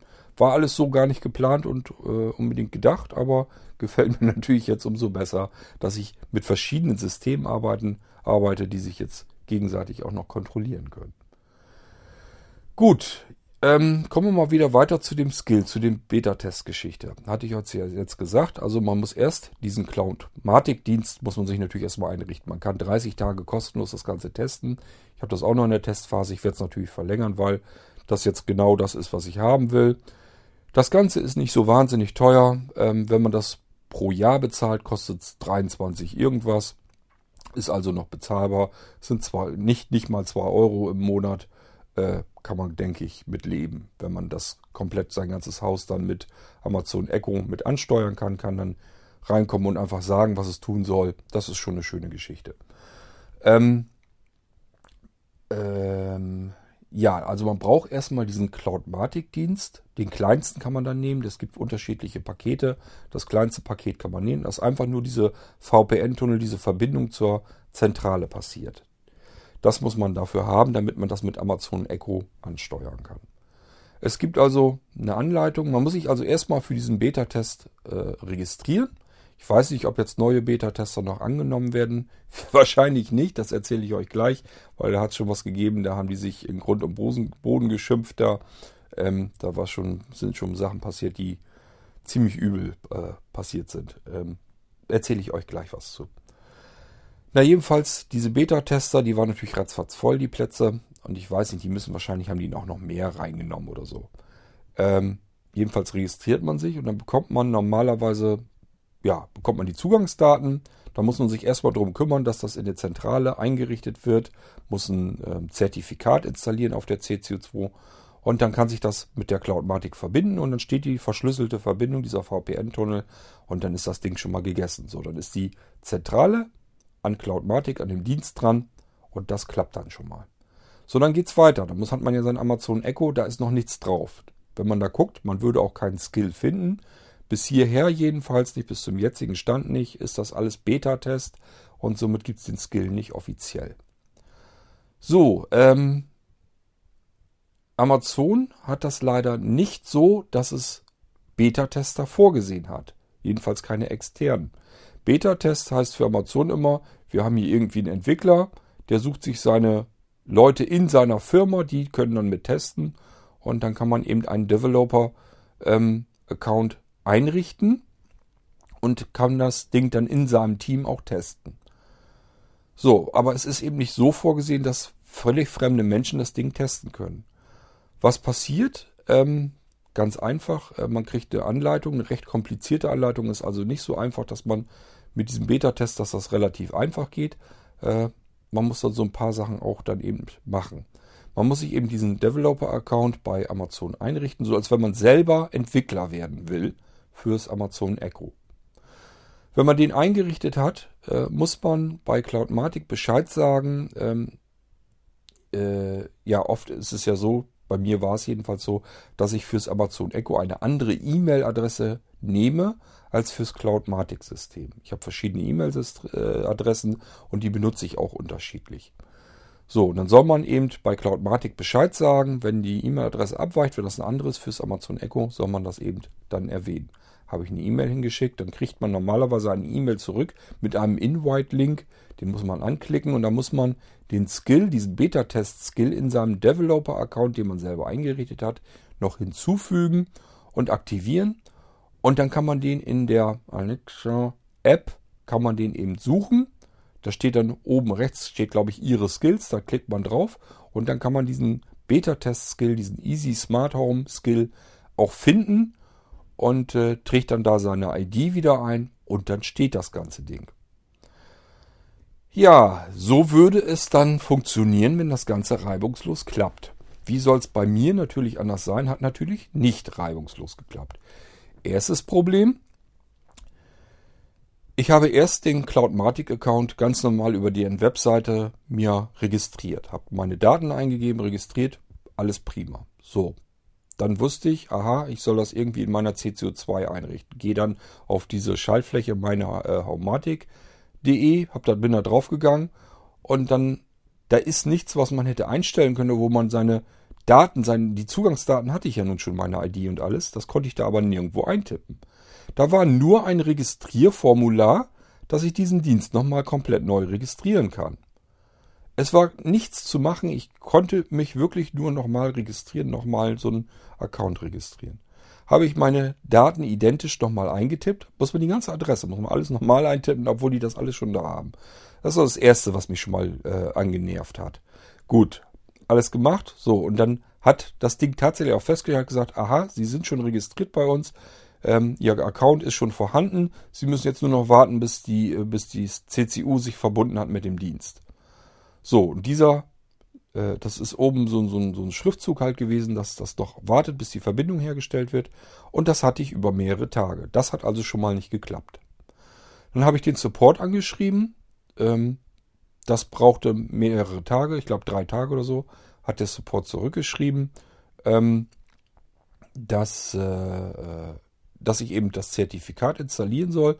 Und ansonsten hätten die sich darum gekümmert, wäre alles in Ordnung. Ich muss nur noch das Zertifikat installieren und dann würde das auch funktionieren. Habe ich gemacht. Siehe da, äh, das klappte schon mal scheinbar. Das war in Ordnung von der Einstellung hier in der Homatik, in der CCO2. Das schien zu klappen. Ging aber trotzdem noch nicht. Ich war noch nicht an den Skill dran gekommen, weil äh, die meine E-Mail-Adresse, die ich fürs Amazon Echo benutzt habe, haben sie immer noch nicht umgeändert. Habe ich auf das Ticket nochmal wieder geantwortet. Ich sage, ja, es ganz nett, funktioniert jetzt, vielen Dank. Ähm, aber ich warte immer noch drauf, dass ihr meine Adresse hinzufügt, damit das jetzt endlich losgehen kann, damit ich den Skill aktivieren kann. So, da passierte dann wieder nichts. Das heißt, ich habe eine ist, erst eine E-Mail geschickt. Man muss die E-Mail an eine bestimmte E-Mail-Adresse schicken, dass man eben die zusätzliche Adresse da rein haben will. Da hat keiner drauf reagiert. Da habe ich, glaube ich, nochmal hingeschrieben, auch keine Reaktion. Dann habe ich das Ticket, da habe ich es auch nochmal geschrieben, auch keine Reaktion. Das heißt, äh, es ist eine komplette Woche vergangen und es hat sich niemand drum gekümmert, damit ich hier endlich mal weiterkommen kann. Das hat mich schon mal ziemlich angekotzt, weil ähm, da ich habe dann immer so, ich denke mir dann immer, okay, das ist jetzt nur so zum Einstieg. Was ist denn, wenn ich mal was Wichtiges habe, was Dringendes? Und äh, da reagiert einfach eine Woche lang der komplette Support bei denen nicht darauf. Habe ich die noch zurückgeschrieben. Ich sage, das ist Schade, dass solch ein innovatives Produkt wie diese ähm, Haumatic-Ansteuerung über deren Dienst jetzt eigentlich ja ist, dann an einem mangelnden Support, äh, dass das da dran eigentlich hapert. Dann das ist eigentlich frustrierend für den Anwender. Ähm, denke ich mir, muss ich dann den auch so, so offen und ehrlich, wie ich es dann empfinde, dann auch so schreiben. So habe ich es jedenfalls denen geschrieben. Und ich war auch wirklich frustriert, weil äh, man ist, man hat im Prinzip alles fertig und wartet nur noch darauf, dass die endlich äh, die eigene, die andere E-Mail-Adresse hinzufügen. Das ist für die ein, ein Handgriff und der wird einfach nicht gemacht und man wird komplett vom Support ignoriert. Das ist wirklich frustrierend und ärgerlich. Nun gut, ähm, Jetzt hatten wir Donnerstag, war der Andreas hier, mein Kumpel, ähm, und das ist der, der das bei sich schon alles am Laufen hat und der hat gesagt, er kann das überhaupt nicht verstehen. Er hat das auch so gemacht und er hat die E-Mail-Adresse angeschrieben und das war innerhalb von fünf Minuten hat er E-Mail zurückbekommen und dann die E-Mail auch gleich von Developer-Account mit dem Invite-Link, den er anklicken konnte und dann konnte er sich da das alles einrichten und dann lief das sofort. Ich sage, ja, ich warte jetzt seit über einer Woche, es kümmert sich kein Mensch drum. Dann hat er gesagt, weißt du was, ich schicke da jetzt nochmal eine E-Mail hin. Gib mir mal dein iPhone. Dann hat er für mich in meinem Namen nochmal eine E-Mail hingeschickt. Äh, ja, ist natürlich, kann man sich denken, man kennt ja diese Geschichte mit dem Vorführeffekt. Ich sage, warum sollen die denn jetzt auf dich hören? Äh, fünf Minuten später hatte ich den Invite-Link und eine E-Mail von dem äh, Entwickler äh, dass ich auf keinen Fall den Skill löschen soll. Und er hat mich ausnahmsweise nochmal mit reingenommen. Natürlich, na, na sauber. Er hätte mich vor einer Woche schon eigentlich reinnehmen können. Ganz normal im Programm des Beta-Tests. Das hätte er keine Ausnahme für machen müssen. Äh, nun gut. Diesmal hat es jedenfalls geklappt. Ich habe den Invite-Link bekommen. Das heißt, den Skill konnten wir in meinem Account, in den Developer-Account hinzufügen. Somit konnte ich ihn auch äh, beim, bei der App fürs Amazon Echo konnte ich ihn dort auch ähm, hinzufügen, beziehungsweise war er schon drin, konnte man dann aufrufen, konnte die ID eingeben und dann hätte das alles funktionieren können. Hat dann immer noch nicht funktioniert. Ähm, und zwar das nächste, was gescheitert ist, er hat keine Geräte gefunden. Mussten wir da jetzt wieder überlegen, was kann das denn jetzt sein? Äh, CCU2 Verbindung zur Cloudmatic steht, Cloudmatic Verbindung zum Skill steht, ähm, Amazon Echo kann den Skill finden. Äh, ja, der Weg war also frei, hätte eigentlich alles funktionieren müssen. Aber ähm, in der Web-Oberfläche konnte man keine Geräte finden. Das heißt, irgendwie scheint da doch noch was nicht ganz schussecht gewesen zu sein. Dann haben wir ein Update der Firmware auf meiner CCU gemacht. Das war nicht aktuell. Dann haben wir das uns dadurch gekämpft. Dann habe ich, äh, das hat immer noch nichts gebracht. Dann habe ich in Pocket Control ich gedacht, okay, dann gibst du da mal den Dienst, die Anmeldedaten für Cloudmatic ein, dass du das im Pocket Control auch mal mit benutzen kannst. Und dann habe ich gemerkt, okay, das Passwort hat er so nicht angenommen. Hatte ich euch ja eben erzählt, man muss zwei Passwörter hinterlegen, wenn man sich einen Account registriert bei Cloudmatic. Habe ich gedacht, nimmst das zweite Passwort mal. Hat auch nicht gleich geklappt. Habe ich es dann aber nochmal, haben wir es nochmal probiert. Und auf mal ging das dann. Dann stand in, in Pocket Control Verbindung hergestellt mit diesem anderen Kennwort. Und äh, man glaubt es kaum, in dem Moment war das Ding auch durch, da konnte er Geräte finden. Also schien er da irgendwie noch was von der Verbindung her zu der CCO2. Er hat zwar geschrieben, er hätte eine Verbindung, äh, scheint aber noch nicht richtig geklappt, so hatte keinen richtigen Zugriff. Da ging das dann plötzlich, obwohl das, ja, man, man ahnt eigentlich nicht, was das jetzt miteinander zu tun haben könnte. Ich habe wirklich nur in Pocket Control die Anmeldedaten anders eingegeben. Und dann hatte das eben auch Auswirkungen auf den Cloudmatic-Dienst. Der hat die Geräte gefunden. Dann konnten wir da eben die Haken setzen bei den Geräten, die wir reinbauen wollten, die ich mit dem Amazon Echo ansteuern wollte. Und dann war es endlich soweit, dass man tatsächlich mit Amazon Echo äh, die Homematic-Geräte ansteuern kann. Das war eine schwere, harte und lange Geburt. Wie gesagt, ich habe über eine Woche darauf warten müssen, dass ich das erste Mal mit dem Krempel arbeiten konnte. Und äh, das, wir haben hier den ganzen Abend wirklich daran rumgedoktert, so lange, bis das endlich mal funktionierte. Das war also wirklich nicht einfach und das hat auch wirklich nicht viel Spaß gemacht. Das ist ehrlich frustrierend, weil man sich im Prinzip nur von Problem zu Problem hangelt und nicht richtig weiß, woran liegt's denn jetzt? Und äh, wenn man es dann weiß und man kann nichts dran ändern, weil die von deren Seite aus was tun müssen, dann ist es noch frustrierender. Dann sitzt man hier nämlich, sagt sich, okay, es liegt jetzt nur daran, dass die meine E-Mail-Adresse hinzufügen müssten. Tun sie nicht und ich werde hier ignoriert vom Support. Das ist richtig ätzend. Nun gut, umso froher war man dann, dass es jetzt endlich klappt. Das heißt, ich habe jetzt endlich das so, wie es denn hier funktioniert. Ähm, ja, ich weiß nicht, ob ich euch hier jetzt irgendwas zeigen kann. Das sollten wir vielleicht dann machen, wenn ich unten im Wohnzimmer bin. Äh, da hört ihr vielleicht die Aktoren dann wenigstens mal klacken. Ich habe hier jetzt, glaube ich, gar nichts weiter, was ich euch anzeigen könnte. Das Einzige, was wir eben machen könnten, ich versuche mal gleich diese App in den Hintergrund zu schalten ähm, und äh, mache das dann über den Lautsprecher mit VoiceOver in Pocket Control. Und dann schauen wir uns mal an, ob das, was ich zu dem Amazon Echo hier sage, ob das denn funktioniert, ob er das wirklich ansteuert. Okay, fangen wir mal an. Ich muss also erstmal VoiceOver anschalten. Ähm, das habe ich mir soweit schon in den Einstellungen hingelegt, dass ich nicht alles quer durchsuchen muss. VoiceOver ein. Einstellungen. Bedienungshilfen. So, ich denke, ich klemme jetzt keinen äh, zusätzlichen Lautsprecher an. Ich denke mal, das reicht jetzt für den Notfall. Ihr könnt das hören. Einstellungen. Dock. Favoriten. Ordner. Favoriten öffnen. Favoriten. Überschrift. Pocket Control. Zum Öffnen doppeltippen. Aktionen verfügbar. Ich habe zwei Bo äh, Pocket Control. Einmal Pocket Control CL. Das ist für Computer. Da stehe ich jetzt drauf mit dem Fokus. Darunter ist Pocket Control HM. Das steht für Homematic. Und ich benutze meistens die CL-Version, die äh, das ist die, die ich hauptsächlich pflege, wo eben alle Geräte drinne sind, die ich auch ein bisschen sauberer beschrifte und so weiter und so fort. Ähm, die HM benutze ich als Zusatz-App sozusagen, wenn ich dann mal mit CL, wenn ich mir nicht sicher bin, äh, ob das mit der Verbindung wirklich stimmt und so weiter und so fort, dann versichere ich mich nochmal in HM, ob das alles so seine Richtigkeit hat. Gut, wir gehen aber mal in die CL rein. Ich starte die mal. Pocket Control. Hinzufügen. Taste. Und wir landen im Prinzip gleich in der Ansicht, die ich meistens benutze. Ich habe also nicht ähm, mit Räumen und Gewerken und so weiter, sondern ich habe mir einfach Ansichten selber ge gebaut und da fliegen meine Geräte rein, die jeweils in dem jeweiligen Raum sind. Ihr merkt das gleich. Wir gehen da mal eben einfach so ein bisschen durch. Ansichten. Überschritt. Bearbeiten. Taste. Garten. Licht. Teich. Musik. Wetter. Taste. So, ich Aktionen verfügbar. hab mir also immer wo, wo bin ich? Äh, das macht immer zuerst und dann steht so klein drunter in kleinen Dingern, was, was kann man da so schalten, was ist da so gemacht. Äh, hatte ich damals mal so angefangen, dann habe ich das so weitergemacht. Wahrscheinlich würde ich es heute anders machen. Terrasse. Licht. Bewegung. Temperatur. Heizung. Effekte. Ellipse. Taste. Carport. Bewässerung. Licht. Bewegung. Taste. Wohnzimmer. Licht. Musik. Heizung. Taste. Esszimmer. Licht. Heizung. Taste. Gehen wir doch mal ins Esszimmer. Aktionen verfügbar. Gehen wir mal einfach ins Esszimmer rein. Das geht jetzt immer so weiter.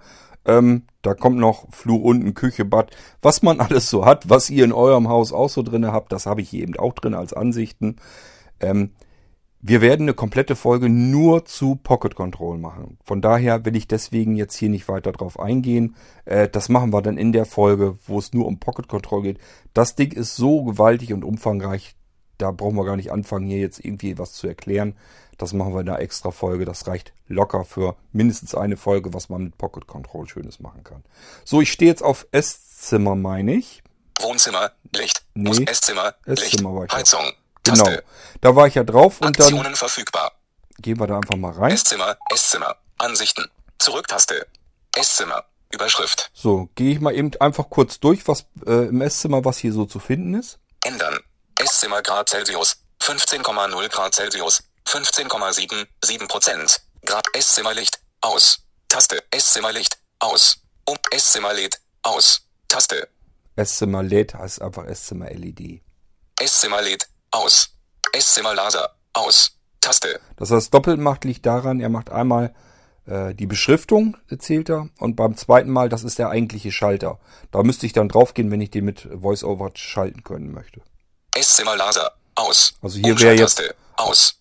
Das ist die Zum Umschalttaste. Umschalten doppeltippen. Eben, hier könnte ich dann jetzt schalten. Wir gehen nochmal weiter. Wohnzimmer Grad Celsius. 15,0 Grad Celsius. 15,9, 0 Prozent. Grad Celsius. Das habe ich hier, hier einfach drin mit eingebaut ins Esszimmer weiter unten, aber das habe ich deswegen gemacht, ähm, weil äh, Esszimmer und Wohnzimmerbereich geht bei uns ineinander fließend über. Äh, da ist keine komplette Wand dazwischen und äh, ja, macht einfach Sinn, wenn ich jetzt die Temperatur in diesem einen großen Raum äh, gucken will, dann bringt mir das nicht, wenn ich jetzt nur die Temperatur im Esszimmer, dann müsste ich jetzt wieder zurückgehen und extra ins Wohnzimmer rein. So habe ich die hier in dieser Ansicht eben gleich mit drin, deswegen sind die beide hier drin. Wohnzimmerboost. Wohnzimmerboost. Aus. Umschalttaste. Aus. Wohnzimmerboost, Zum ähm, Umschalten doppeltippen.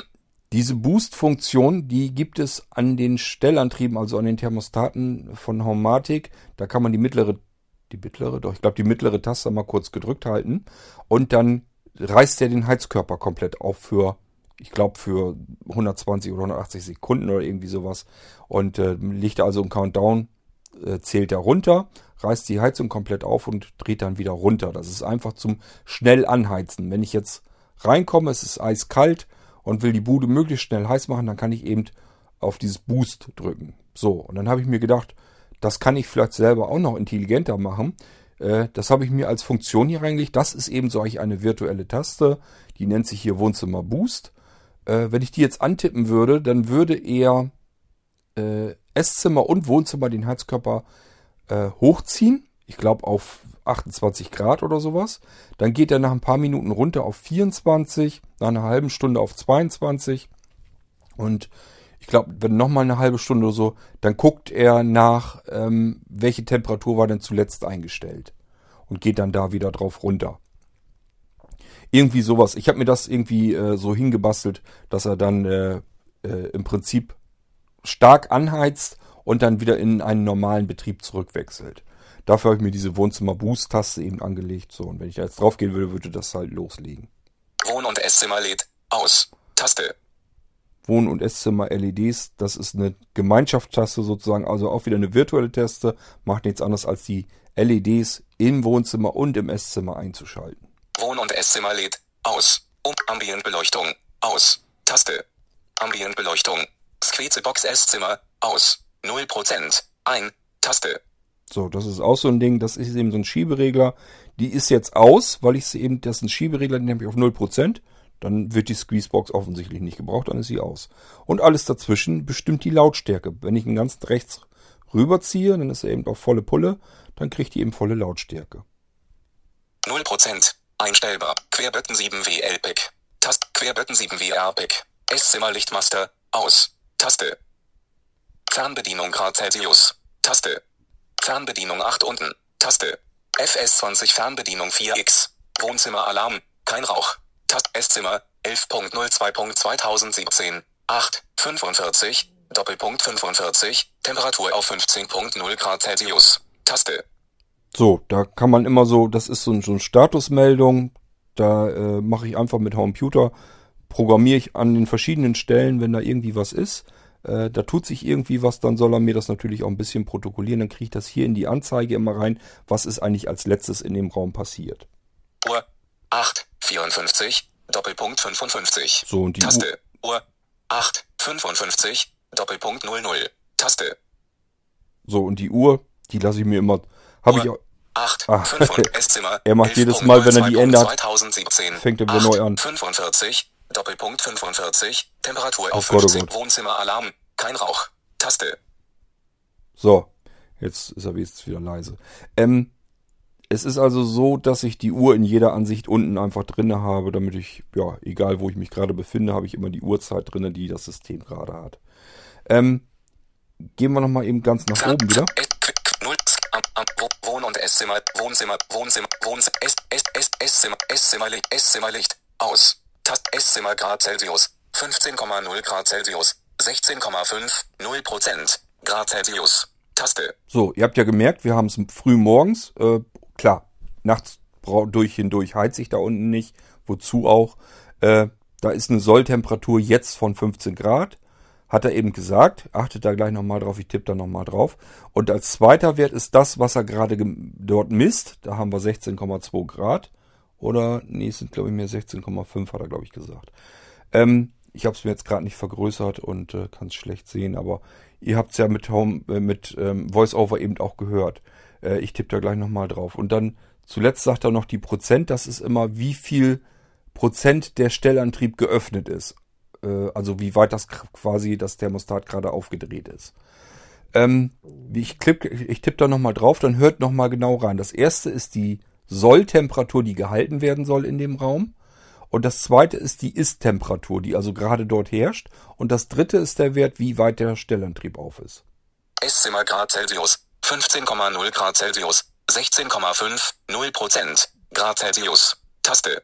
So, das kriegt er so ein bisschen durcheinander mit seinem Prozent und Grad Celsius hängt er dann hinten nochmal wieder dran. Äh, ist einfach der Darstellung geschuldet. Kann man, glaube ich, mit leben. So, jetzt ist das Besondere, äh, ich bin oben, Esszimmer, Wohnzimmer ist unten. Ich habe hier aber mein äh, Amazon Echo natürlich. Und jetzt wollen wir natürlich auch ausprobieren, funktioniert das Ganze denn da? Kann ich das mit dem Amazon Echo steuern? Ähm, beim Esszimmer, das habe ich jetzt deswegen gemacht, damit ihr mal seht, es gibt noch so ein paar hakelige Sachen. Da bin ich noch nicht ganz dahinter gekommen, warum das so ist. Da muss ich noch ein bisschen rumexperimentieren, aber äh, das merkt ihr gleich, was ich meine. Wir versuchen jetzt mal die Temperatur zu erhöhen. Wir wollen eventuell gleich runtergehen ins Esszimmer. So, und dann wollen wir die Temperatur mal ein bisschen erhöhen. Ähm, Alexa, stelle die Heizung im Esszimmer auf 22 Grad. Ich habe Esszimmer mehrere Grad Geräte mit Celsius, diesem Namen 15,0 gefunden. Grad Celsius, Welches wolltest du? 16,7, 0 Prozent, Grad Celsius. Taste. Warum quatscht Sorry? Ich konnte kein Gerät bzw. keine Gruppe mit dem Namen Prozent in Kurzkonto finden. Das ist natürlich klasse. Jetzt kommt uns VoiceOver hier ins Gehege. Ich weiß nicht, warum der eben dazwischen gequatscht hat. Und schon ist das Amazon Echo eben zwischengekommen. Äh, das denkt euch mal weg. Das wäre normalerweise nicht der Fall. Das liegt jetzt einfach daran, weil VoiceOver hier eben reingequatscht hat. Warum, weiß ich nicht. Ich habe da nicht drauf getippt. Ich probiere es nochmal. Ähm, Alexa, stell die Heizung im Esszimmer auf 22 Grad. Ich habe mehrere Geräte mit diesem Namen gefunden. Welches wolltest du? Äh, Heizung im Esszimmer.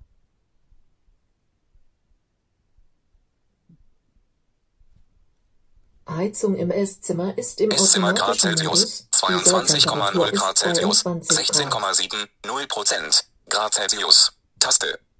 So.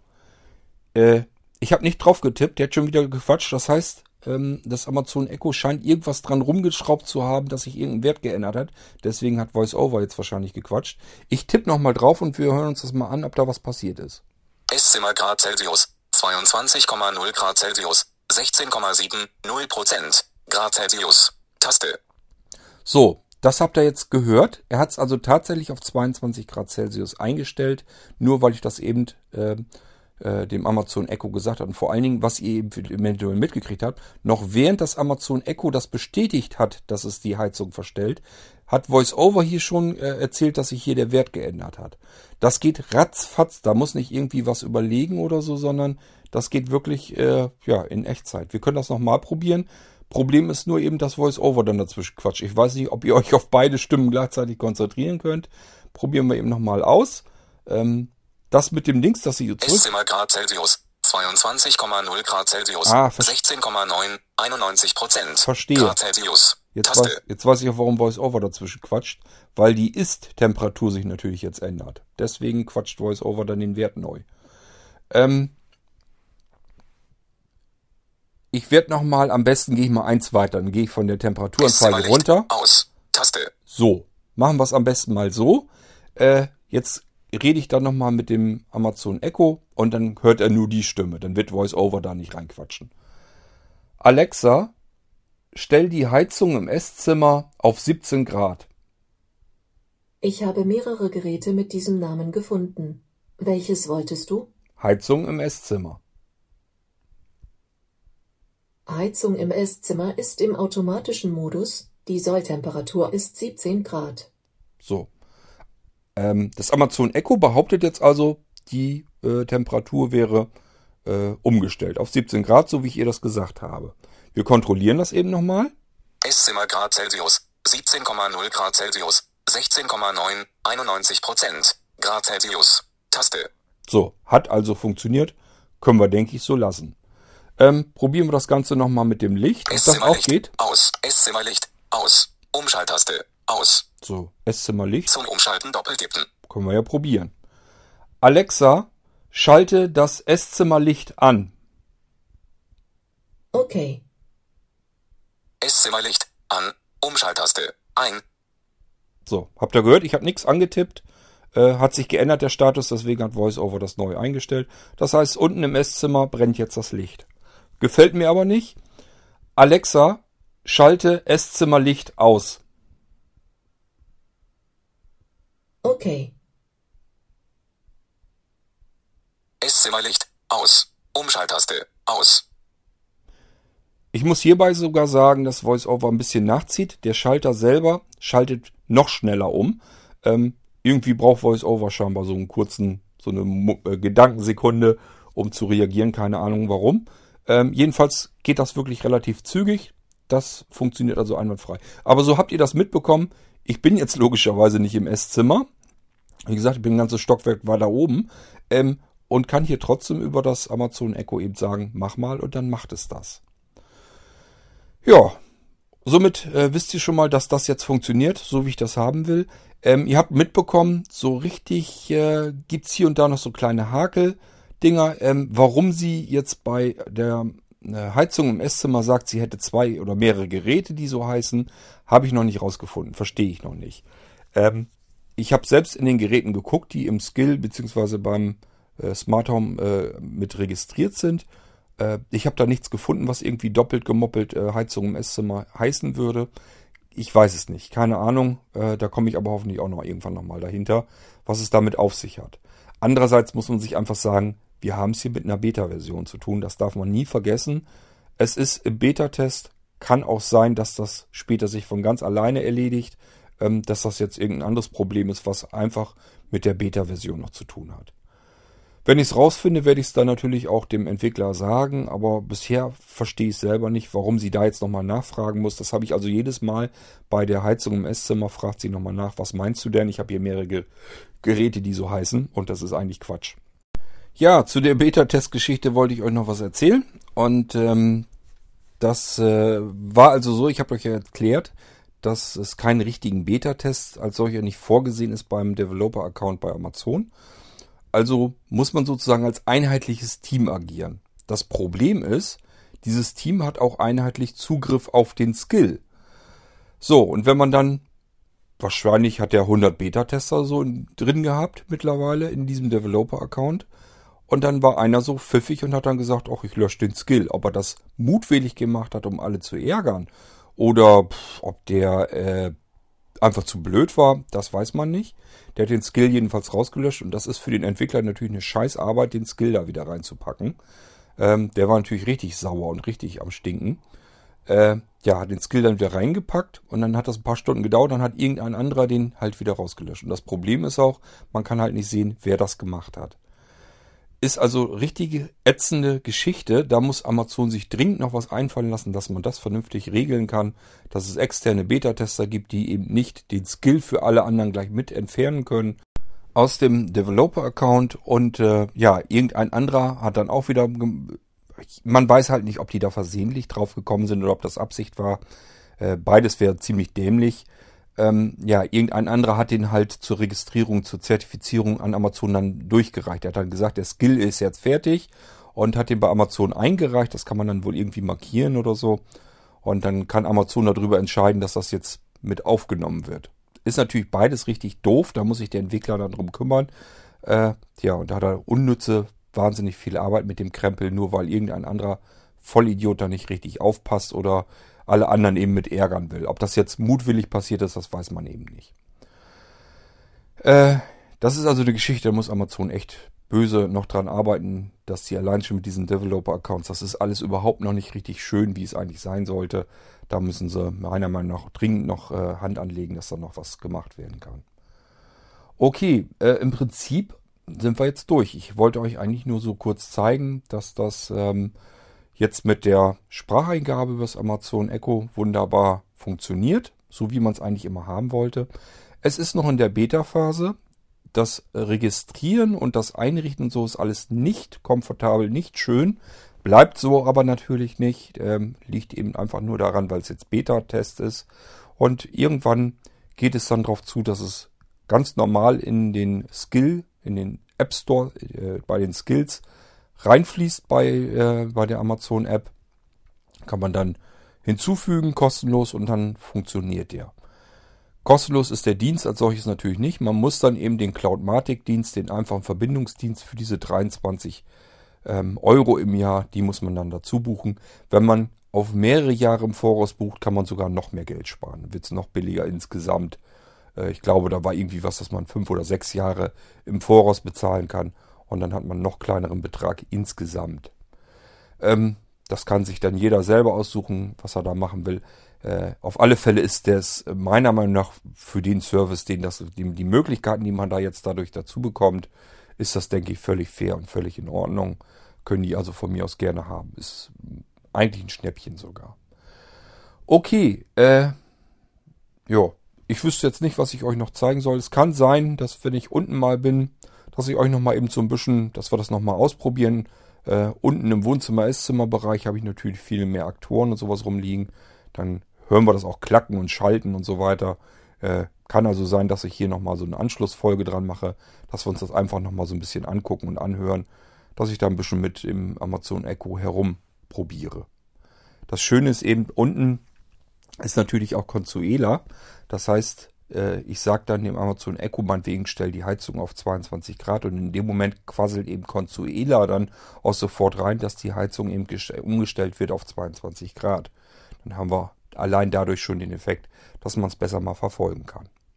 Damit ich es nicht vergesse, ähm, äh, die Weboberfläche der Account auf cloudmatic.de da gibt es zahlreiche Einstellungsmöglichkeiten. Da kann man erstmal vordefinieren die Grundeinstellung. Beispielsweise, was soll passieren, wenn man ein neues Gerät an die CCU anlernt? Soll die automatisch an Alexa äh, übertragen werden? Oder soll die nicht automatisch übertragen werden? Also was mit neuen Geräten passiert im System. Ähm, und viele andere Sachen kann man da auch einstellen. Dann kann man äh, auf die Schaltfläche Geräte gehen. Da findet man alle seine Geräte, die in der Homatik drin sind. Ähm, ja, und die kann man halt einmal umbenennen für das Amazon Echo. Die müssen nicht so heißen, wie sie bei euch in der Homatikanlage heißen. Das kann man also sich alles umbenennen frei. Und dann kann man da eben setzen, ob das hinzugefügt werden soll oder nicht hinzugefügt werden soll. Danach, wenn man solche Änderungen vorgenommen hat, ist wichtig, man muss dann immer sagen, äh, such mal nach neuen Geräten. Das kann man also direkt als Sprachbefehl machen. Man kann direkt sagen, ähm, habe ich euch hier auch schon mal gezeigt, können wir ja eben nochmal durchgehen. Ähm, Alexa, suche neue Geräte. Die Suche wird gestartet. Dies kann bis zu 20 Sekunden dauern. Wenn du Philips Hue verwendest, drücke die Taste auf der Bridge. So, dann wartet man jetzt ein paar Sekunden und äh, ja, nach ein paar Sekunden ist sie dann irgendwann fertig und dann erzählt sie einem, wie viele Geräte sie gefunden hat. Wenn ihr was geändert habt, müsste sich diese Anzahl also immer so ein bisschen verändern. Das merkt ihr dann.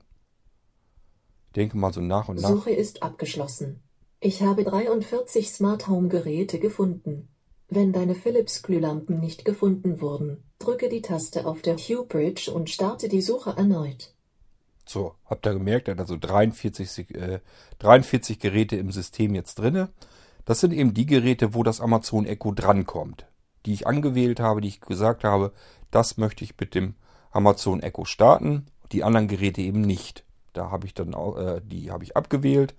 Da kommt das Amazon Echo also gar nicht dran. Ähm, das kann man einstellen, logischerweise. Und äh, dann kann man äh, einstellen, ob man auch, also das gleiche Spiel mit Programmen, die man eventuell auf der Homatik eingerichtet hat, die kann man eben auch mit dem Amazon Echo ansteuern. Gibt es auch wieder ganz viele neue Möglichkeiten, die man überhaupt so, wo man vielleicht im Moment noch gar nicht so drüber nachdenkt, dass man eben Programme auch ansteuern kann. Da sind noch wieder ganz andere Geschichten mit möglich. Genauso kann man mit Systemvariablen, die kann man auch mit einlegen. Da weiß ich noch nicht, da habe ich noch gar nicht mit rumprobiert. Äh, ich habe das ganze Ding, wie gesagt, jetzt seit Donnerstagnacht am Laufen, wo wir ja da dran rumgefummelt haben. Und äh, gestern bin ich quasi gar nicht dazu gekommen, also gestern war Freitag, bin ich gar nicht dazu gekommen, mich da überhaupt mit zu befassen. Und das ist jetzt überhaupt das erste Mal, dass ich euch das so ein bisschen wieder zeigen kann, wie es funktioniert.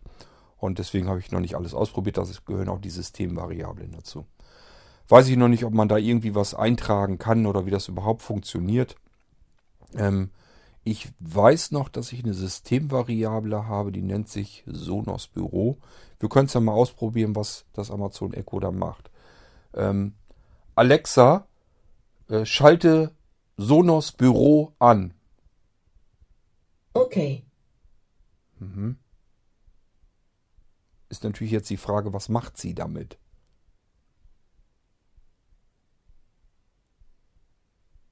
Oha. Das könnt ihr jetzt nicht hören. Ich glaube, dass ich tatsächlich Musik höre im Büro. Wartet mal, da gucke ich mal eben nach. Äh, das kann ich hier gucken in der Sonos-App. Ob im Büro jetzt Musik läuft, das würde mich ja mal interessieren. Das ist eine Systemvariable, da muss eigentlich eine 1 reingefügt werden in diese Systemvariable. 0 heißt eigentlich einfach nur äh, Sonos aus und 1 würde bedeuten Sonos an. Ja, im Büro läuft Musik. Das ist ja ein Knaller. Äh, ja, das ist also auch so, so ein Add-on in dem, das ist ein Add-on in der Homatik drin, in der CCU. Und das ist eine Systemvariable. Und wenn die, wenn da eine 1 reinkommt, dann äh, macht er die Musik halt an. Und wenn da eine 0 reinkommt, macht er die Musik wieder aus. Das sind Programme hinterlegt, die das dann entsprechend schalten. Ähm, ja, und eben haben wir ja ausprobiert. Scheinbar kann das Amazon Echo damit was anfangen und schreibt dann automatisch irgendwie bei Einschalten eine 1 rein, bei Ausschalten eine 0 rein. Äh, so zumindest stelle ich mir das jetzt gerade vor. Irgend sowas muss es ja sein. Gut, ähm, ansonsten, wir haben alles ausprobiert. Ich habe euch soweit, glaube ich, alles erstmal erzählt, was es damit auf sich hat. Wann das Ding dann reell als Skill in den Store reinkommt, dass man, dass da jeder drauf zugreifen kann. Tja, kann ich euch nicht sagen, was die da vorhaben. Easy Smart Home. Ähm, ich vermute aber mal, es kann so lange nicht dauern, weil ihr habt selbst gemerkt, das ganze Ding funktioniert. Da ist jetzt nichts mehr, was stark nach Beta riecht. Von daher gehe ich davon aus, dass das nicht mehr ganz lang dauern wird und dass das Ding ganz normal dort im Skill Store drinne. Dann könnt ihr das äh, euch auch selber registrieren, dann ist das viel einfacher, so wie man es von den Skills her gewohnt ist. Einfach den Skill hinzufügen. Das geht sogar per Sprachbefehl. Ich glaube, da muss man irgendwie den Skill nennen und dann auf äh, aktivieren. Und dann kann das Amazon Echo das per Sprachbefehl auch aktivieren, den Skill, und dann funktioniert der dann eben. Beziehungsweise ja, wird er dann nicht gleich automatisch äh, äh, funktionieren. Ihr müsst da nämlich dann noch in die App rein und eure ID von Cloudmatic noch eintragen. Einfach, dass die richtige Verbindung natürlich hergestellt ist.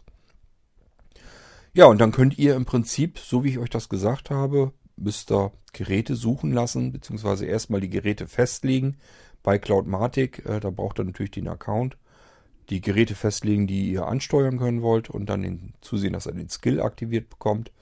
Und dann könnt ihr loslegen. Ihr könnt dann die Geräte suchen, dann werden die gleich eingefügt und dann könnt ihr anfangen, könnt per Spracheingabe eure Homematic-Geschichte komplett ansteuern.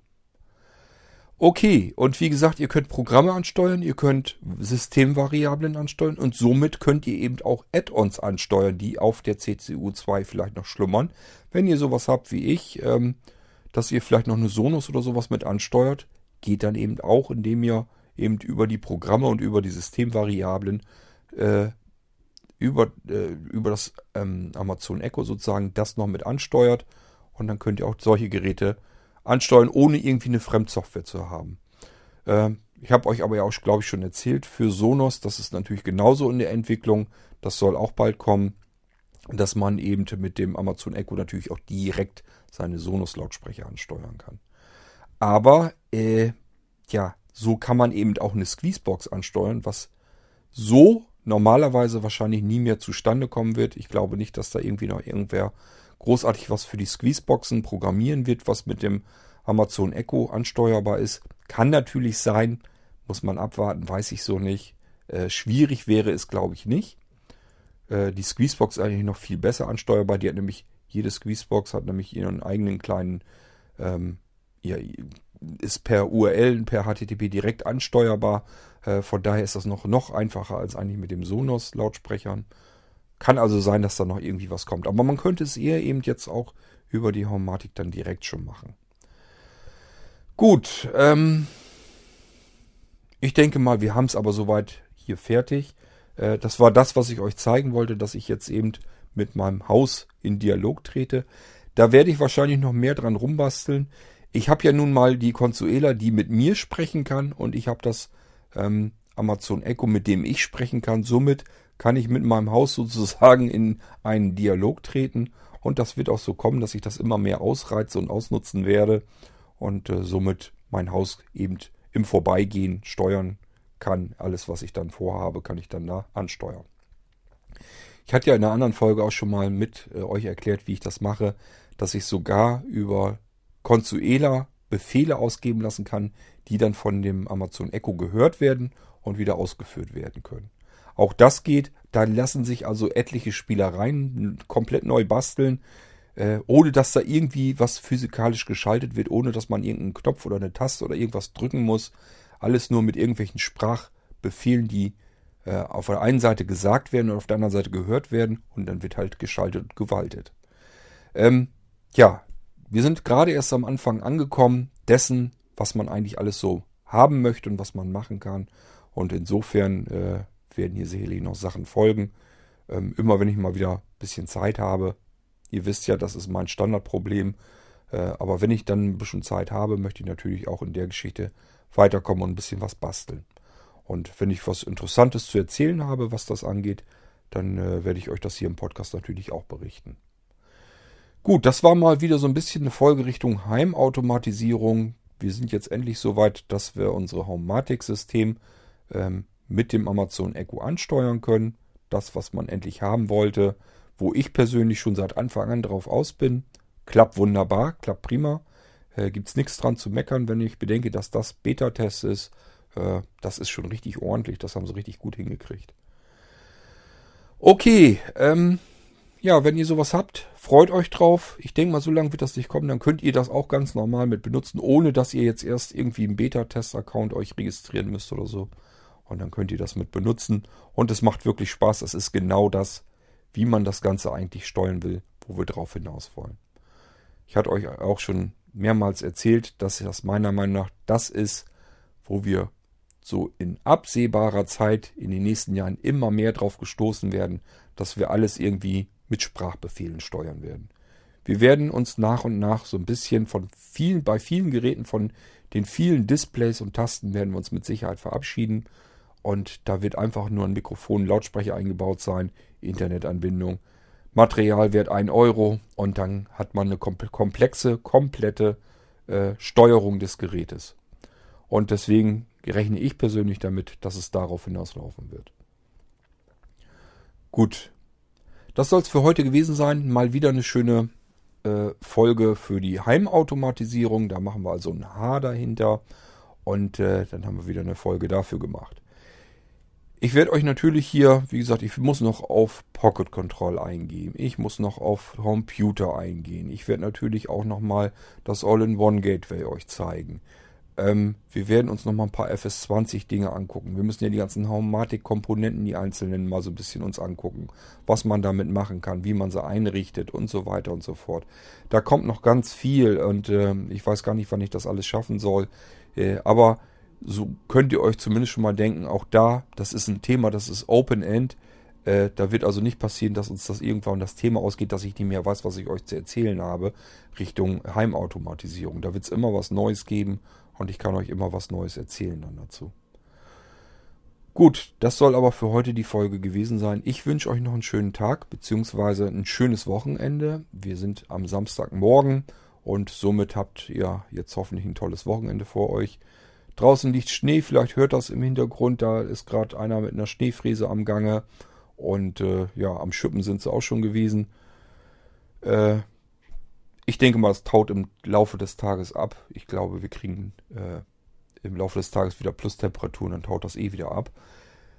Nun gut, ähm, ebenfalls macht euch ein schönes Wochenende im Schnee. Und wenn euch das draußen zu kalt ist, macht es euch drinnen schön warm und gemütlich und kuschelig. Und dann sprechen wir uns sicherlich äh, die nächste Woche dann wieder. Horchen wir mal rein, was mir dann so als Thema einfällt. Macht's gut, bis dann hin und tschüss, sagt euer Kurt Hagen. Alexa, spiel den Podcast Abspann ab. Du möchtest das Programm Abspann abspielen, richtig? Ja. Ein Bock auf dein Gelaber, du